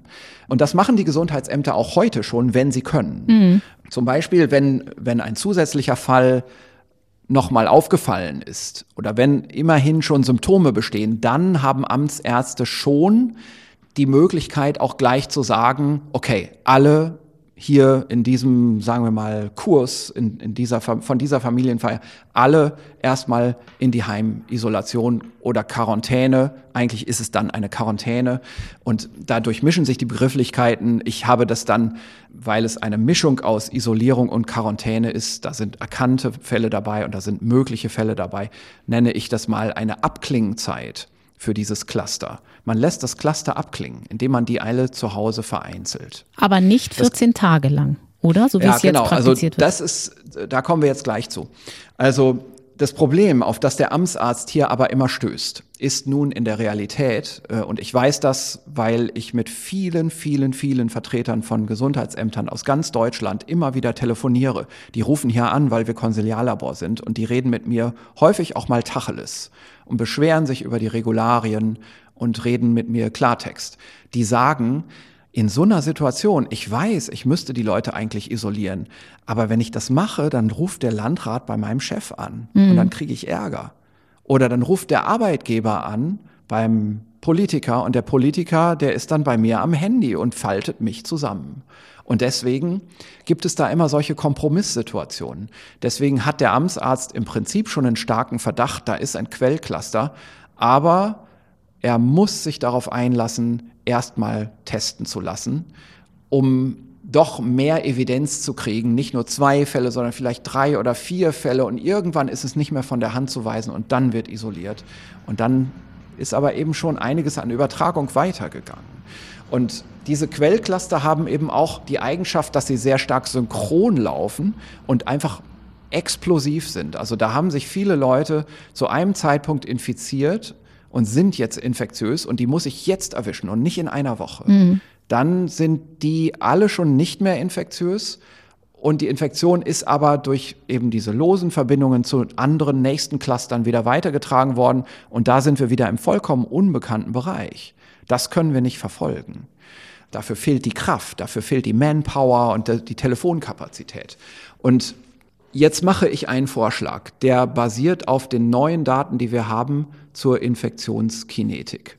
Und zwar ganz einfach gesagt, wir wissen inzwischen, wer diagnostiziert wird per PCR, der ist praktisch in dem Moment, wo das Ergebnis zurückkommt, schon gar nicht mehr infektiös. Mhm. Warum ist das so? Weil heute auch weiterhin vor allem symptomgerichtet diagnostiziert wird, was ich übrigens richtig finde, weiterhin in der deutschen Situation. In der amerikanischen Situation ist das anders, aber in der deutschen finde ich das richtig, in der jetzigen Inzidenz. Und wenn ich getestet werde, dann braucht das Labor drei, vier Tage, realistisch. Auch wenn Labore sagen, wir haben eine Turnaround-Time von 24 Stunden, die Realität sagt was anderes. Da sind Probentransporte dabei, da geht ein Fax verloren, weil kein Anschluss unter dieser Nummer gewählt wurde und nicht die richtige Faxnummer für die Übertragung des Befundergebnisses am Ende. Da wiegelt irgendjemand, vielleicht ein Arzt, ab und sagt, ach, das kann doch gar nicht sein, das haben wir hier doch gar nicht, die Krankheit, gehen Sie erstmal nochmal nach Hause, das wird schon wieder besser. Solche Sachen passieren einfach in der, in der Wirklichkeit, ohne dass man da jetzt irgendwem einen Vorwurf machen muss. Solche Sachen sind menschlich. Und das führt dazu, dass in Wirklichkeit es meistens drei, vier Tage dauert, bis jemand sein Befundergebnis wirklich wieder hat, mhm. nachdem er getestet wurde. Und das gerechnet vom Symptombeginn. Aber die infektiöse Zeit beginnt zwei Tage vor Symptombeginn und endet realistisch betrachtet vier, fünf Tage nach Symptombeginn. Das heißt, der Tag der Symptom, äh, der Befundübermittlung ist meistens schon der letzte oder vorletzte Tag, wo man überhaupt noch infektiös wäre. Und auch da ist die Viruslast schon ganz schön gering. Mhm. Und unter dieser Prämisse ist es ja fast müßig, diesem Menschen jetzt zu sagen, 14 Tage zu Hause bleiben. Der ist ja eh fast schon gar nicht mehr infektiös. Ähm, und umso wichtiger ist es eben, diesen Rückblick zu machen. Und hier kommen wir jetzt zu einer interessanten Kompromissüberlegung. Wenn wir jetzt doch wissen, es ist schmerzhaft für den Arbeitgeber, für den Landrat, für ich weiß nicht wen, für einen, einen Lokalpolitiker, dass jetzt dieses Quellcluster unter Quarantäne gesetzt wird und da wird versucht, mit dem Amtsarzt zu verhandeln. Da ist es doch gut, wenn der Amtsarzt jetzt etwas entgegnen kann, was neu ist und was einen Ausweg bietet. Nämlich, wenn der Amtsarzt sagen kann, lieber Herr Landrat, wir machen aber nur fünf Tage. Mhm. Wir machen nicht 14 Tage, nur fünf Tage. Wir machen eine kurze Quarantäne und in diesen fünf Tagen ist außerdem doch auch das Wochenende drin. Das heißt, eigentlich sind es doch nur drei verlorene Arbeitstage. Mhm. Das heißt, die Belastung für alle, für jeden Einzelnen und auch die wirtschaftliche Belastung wäre geringer. Trotzdem, von 14 Tagen auf fünf Tage runter, reicht das tatsächlich aus, um weitere Ansteckungen weitestgehend zu verhindern oder müssen wir damit so einem Restrisiko leben? Also in diesem Vorschlag, den ich da mache mit fünf Tagen, gehe ich bis an die Schmerzgrenze der Epidemiologie. Mhm. Das ist schon sagen wir mal, eine steile These, dass man sagt, nach fünf Tagen ist eigentlich die Infektiosität vorbei.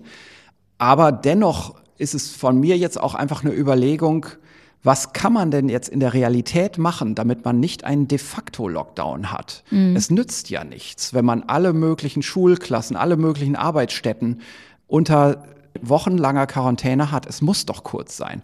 Und jetzt biete ich da noch etwas an als Abmilderung dieser Situation für die Epidemiologen, nämlich die Freitestung. Mein Vorschlag ist, dass man diese fünf Tage eigentlich nicht verschwendet für eine Testung, sondern dass man erst dann testet, wenn die fünf Tage abgelaufen sind, am Ende.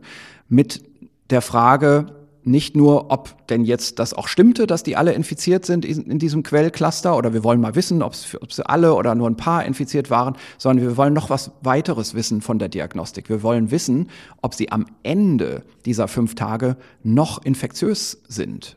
Also dieser Unterschied Testung auf Infektiosität versus Testung auf Vorliegen der Infektion. Mhm. Das ist mir wichtig.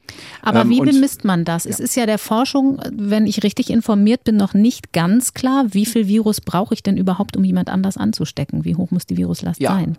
Richtig. Also da ähm, da gehört Mut und Pragmatismus dazu und ein gutes Bauchgefühl und eine gute Kenntnis der klinischen Virologie, um da einfach mal eine Zahl zu sagen. Denn das ist, was man eigentlich machen muss. Man muss jetzt mal einfach eine Zahl sagen. Ab wann in Form von Viruslast ist jemand denn noch infektiös? Mhm. Und ich sage mal jetzt ab eine Million Kopien pro Abstrichtupfer oder auch pro Milliliter Flüssigkeit. Das mhm. wäre eine Maßeinheit. Für die Insider, die zuhören, es war ja in den letzten Tagen äh, ein New York Times Artikel und da ging es nicht um eine Viruslast von einer Million Kopien, sondern da ging es um einen CT-Wert von 30, der wurde vorgeschlagen. Das ist nur auf den ersten Blick gut. Wenn man genau hinschaut, dann wird man feststellen, die CT-Werte zwischen einzelnen Reaktionschemien der PCR unterscheiden sich und zwischen Maschinen unterscheiden sich. Und ein CT-Wert von 30 in dem einen Labor ist nicht dasselbe in Form von Viruslast wie ein CT-Wert von 30 in einem anderen Labor. Sie müssen CT, glaube ich, noch kurz erklären für die, die nicht die New York Times Ja, haben. genau, für die Nicht-Insider. Das ist also der sogenannte Threshold Cycle, mhm. ein Schwellenzyklus, der äh, Zyklus der Amplifikation, der Vervielfältigung in der PCR, ab dem ein Signal erstmalig sichtbar wird. Und das ist ein Maß für die Menge der Startkopien zu Beginn der Reaktion. Also damit quantifizieren wir die Viruslast. Richtig, mhm. genau. Ne? Also PCR haben wir ja, glaube ich, im Frühjahr zur Genüge ja. besprochen. Damit quantifizieren wir die Viruslast.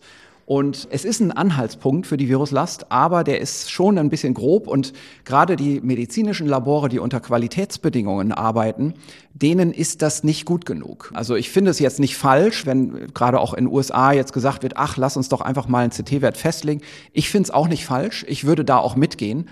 Aber ich verstehe den Punkt der qualitätsorientierten medizinischen Labore, dass die genauer sein wollen und die verlangen zu Recht nach einem Standard. Äh, wir sind gerade dabei, so etwas auch zu machen.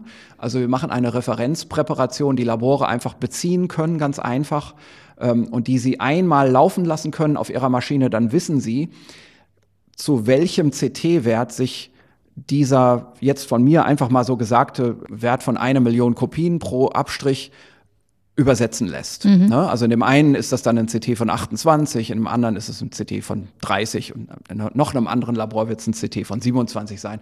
Und ich will hier jetzt auch, wir sind hier in einer Interviewsituation, ich erlasse hier keine Empfehlung oder spreche eine Richtlinie aus. Ich sage jetzt mal nur eine Zahl, damit man sich das vorstellen kann und die mag, wenn wir äh, im internen Diskussionsprozess, da sind Experten von verschiedenen Instituten dabei und natürlich auch vom Robert Koch Institut, wenn wir da durch sind, sind, ist es vielleicht nicht eine Million, sondern ein anderer Wert, weil man sich da unter Experten einigen muss.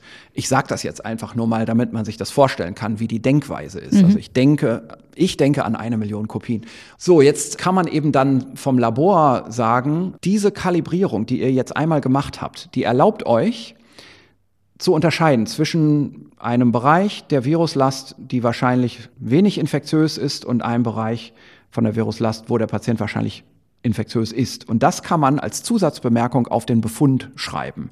Also ich wäre nicht dafür, dass man sagt, der Patient hat ein CT von 28 obligatorisch, mhm. weil das versteht man wieder nicht und das ist zwischen Laboren nicht übertragbar, sondern ich wäre einfach dafür, dass man sagt, positiv und im Befundsatz, also in dem schriftlichen Interpretationssatz zum Befund, das gehört zum ärztlichen Befund dazu, schreibt man dann dazu, die nachgewiesene Virusmenge suggeriert keine hohe Infektionsgefahr anhand von Surrogatkriterien. Mhm. Ne? Also da muss man eben schon auch Formulierungen wählen, die im Zweifelsfall auch rechtlich sicher sind, wo man einfach auch signalisiert, bis wohin geht hier die Verantwortung des Laborarztes und ab wo beginnt dann die Verantwortung und der Ermessensspielraum des Amtsarztes. Denn so ein Befund ist ja an der Stelle eine Kommunikation zwischen Laborarzt und Amtsarzt. Mhm.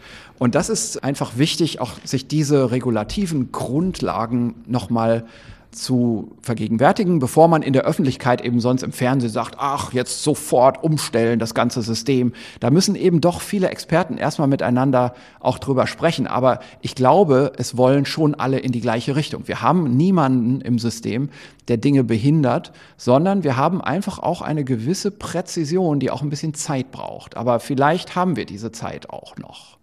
Und dann noch was anderes. Mit dieser eine Million Kopien mache ich hier heimlich durch die Hintertür einen weiteren Vorschlag. Und zwar, wir sind im Moment dabei, seit Wochen hier im Labor Antigenteste zu validieren. Mhm. Und wir haben so langsam den Erfahrungswert, dass das eine Sensitivitätsgrenze ist, die auch diese Antigentests relativ zuverlässig erreichen. Und wenn man sich jetzt überlegt, was das bedeutet, also wenn wir uns jetzt vorstellen, wir würden im medizinischen System uns antrainieren, schon mal mit dieser Infektiositätsinformation zu arbeiten. Wir würden damit üben. Wir würden das zur Normalität machen, dass man am Ende eine Abklingzeit testet und dann sagt, aha, die Infektiosität ist so und so hoch, jetzt kann man entisolieren.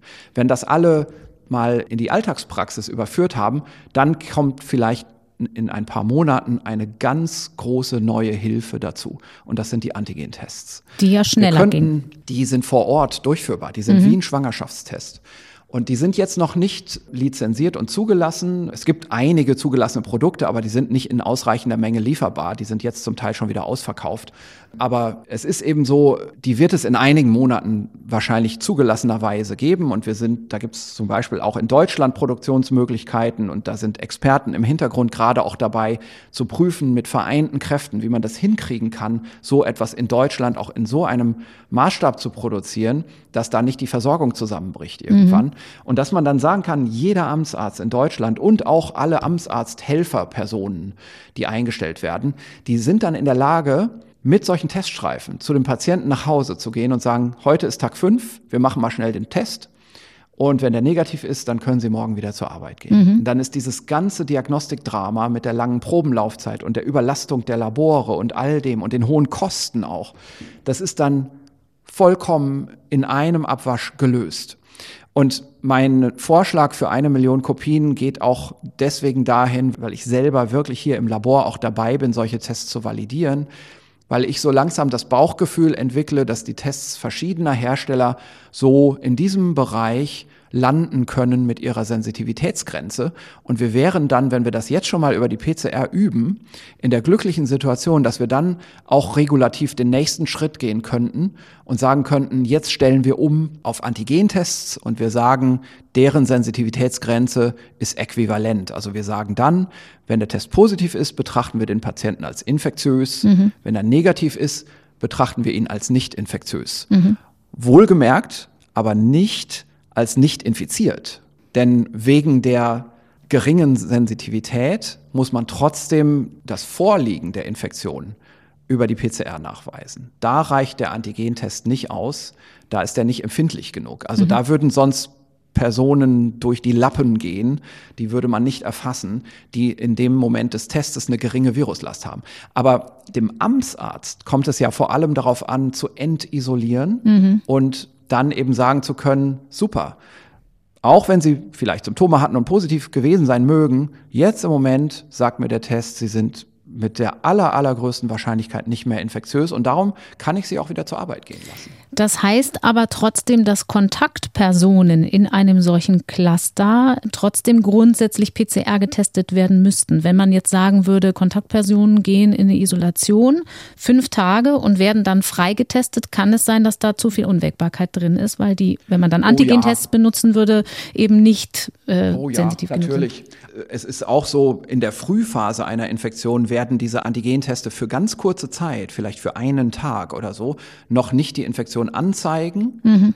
während die PCR das schon täte. Mhm. Allerdings, und das muss man immer dazu sagen, dieser ganze Vorschlag, den ich hier mache, ist ein Notlaufbetrieb, der nicht perfekt sein kann. Mhm. Hier geht es darum, über eine möglicherweise schwere Zeit zu kommen, bei der das alles eh gar nicht mehr möglich ist, bei der wir auch gar nicht mehr alle Leute mit der PCR testen können, denn es gibt noch Zusatzprobleme hinterm Horizont, über die wir jetzt auch nochmal sprechen müssen, die vielen in der Öffentlichkeit nicht klar sind im Herbst mit der Diagnostik.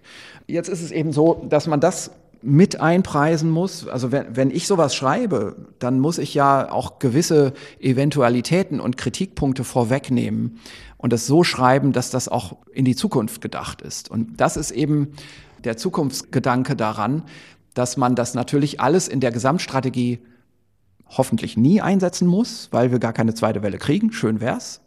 Oder eben einsetzen muss in einer Notsituation, mhm. wo wir sagen, wir haben, wir stehen mit dem Rücken zur Wand. Wir machen jetzt entweder diese Notstrategie und wir erkennen an, wir können nicht jede Kontaktperson PCR testen. Es geht einfach nicht. Wir müssen blind isolieren. Am Ende der Abklingen oder Isolierungszeit oder Quarantänezeit müssen wir freitesten und die meisten anderen können wir gar nicht mehr testen, weil es nicht geht.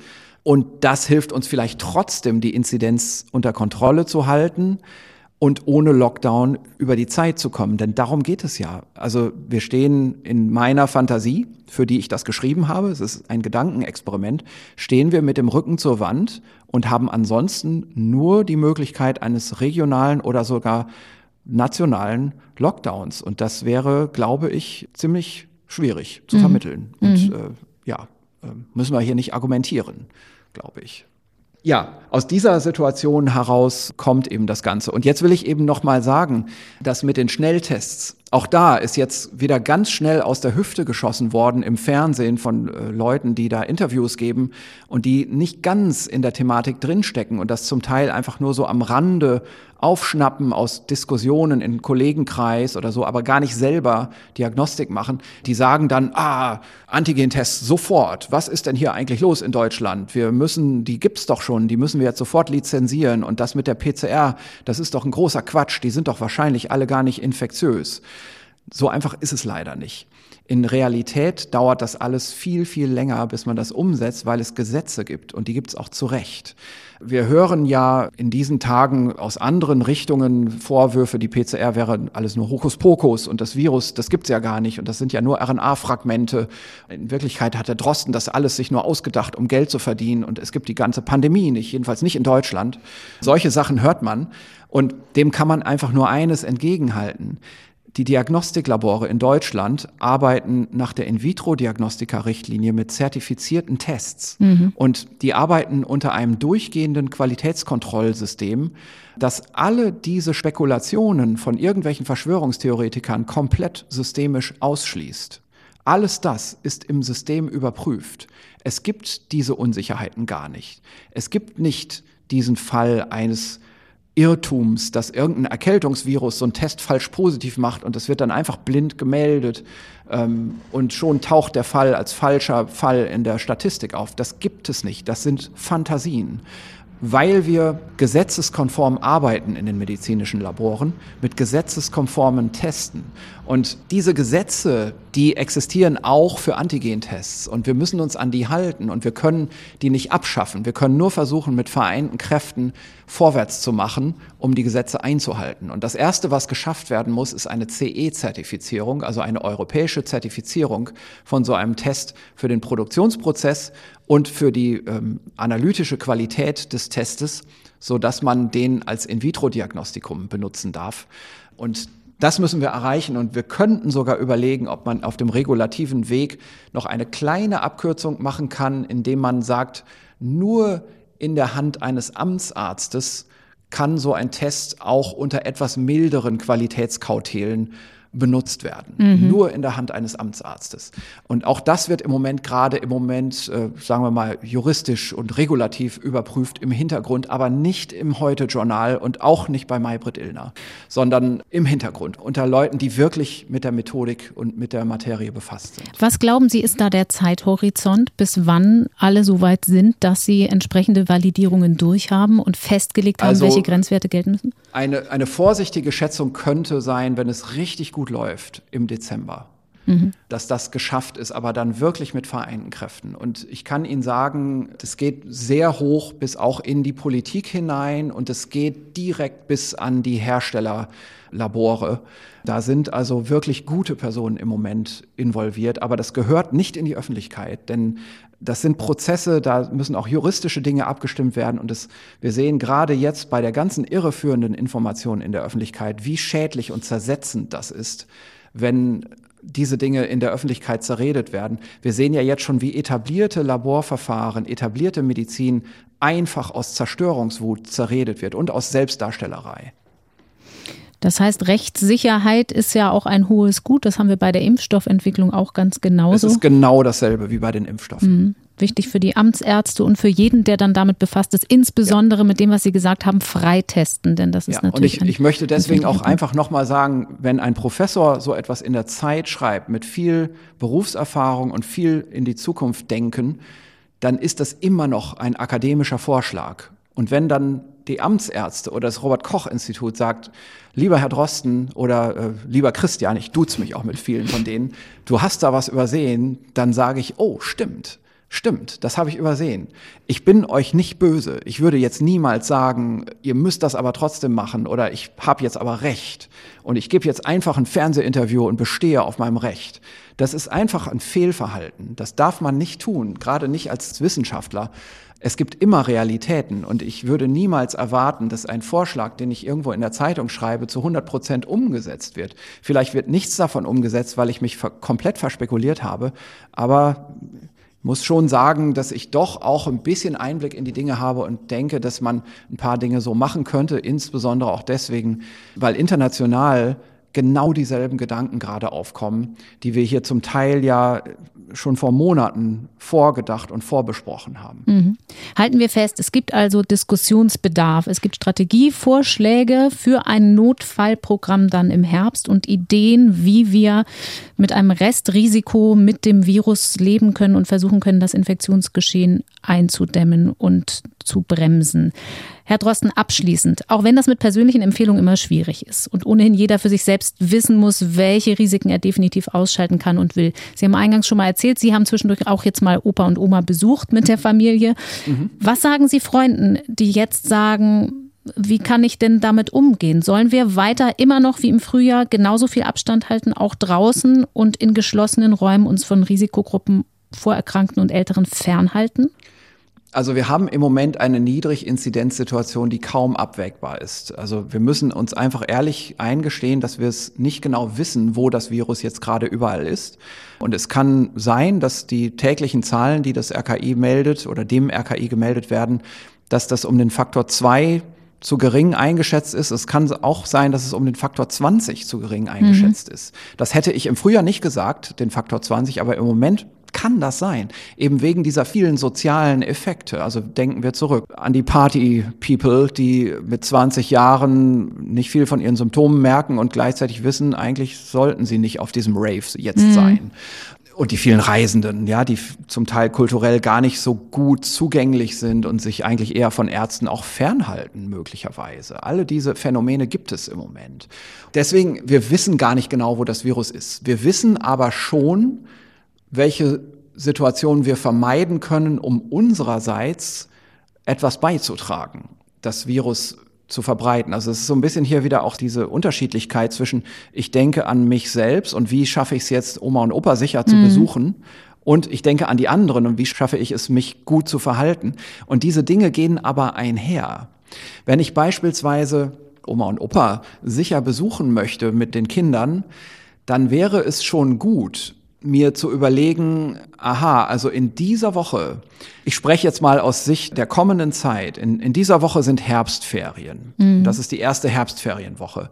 Da müssen die Kinder sowieso nicht zur Schule und der Kleine muss auch nicht in die Kita.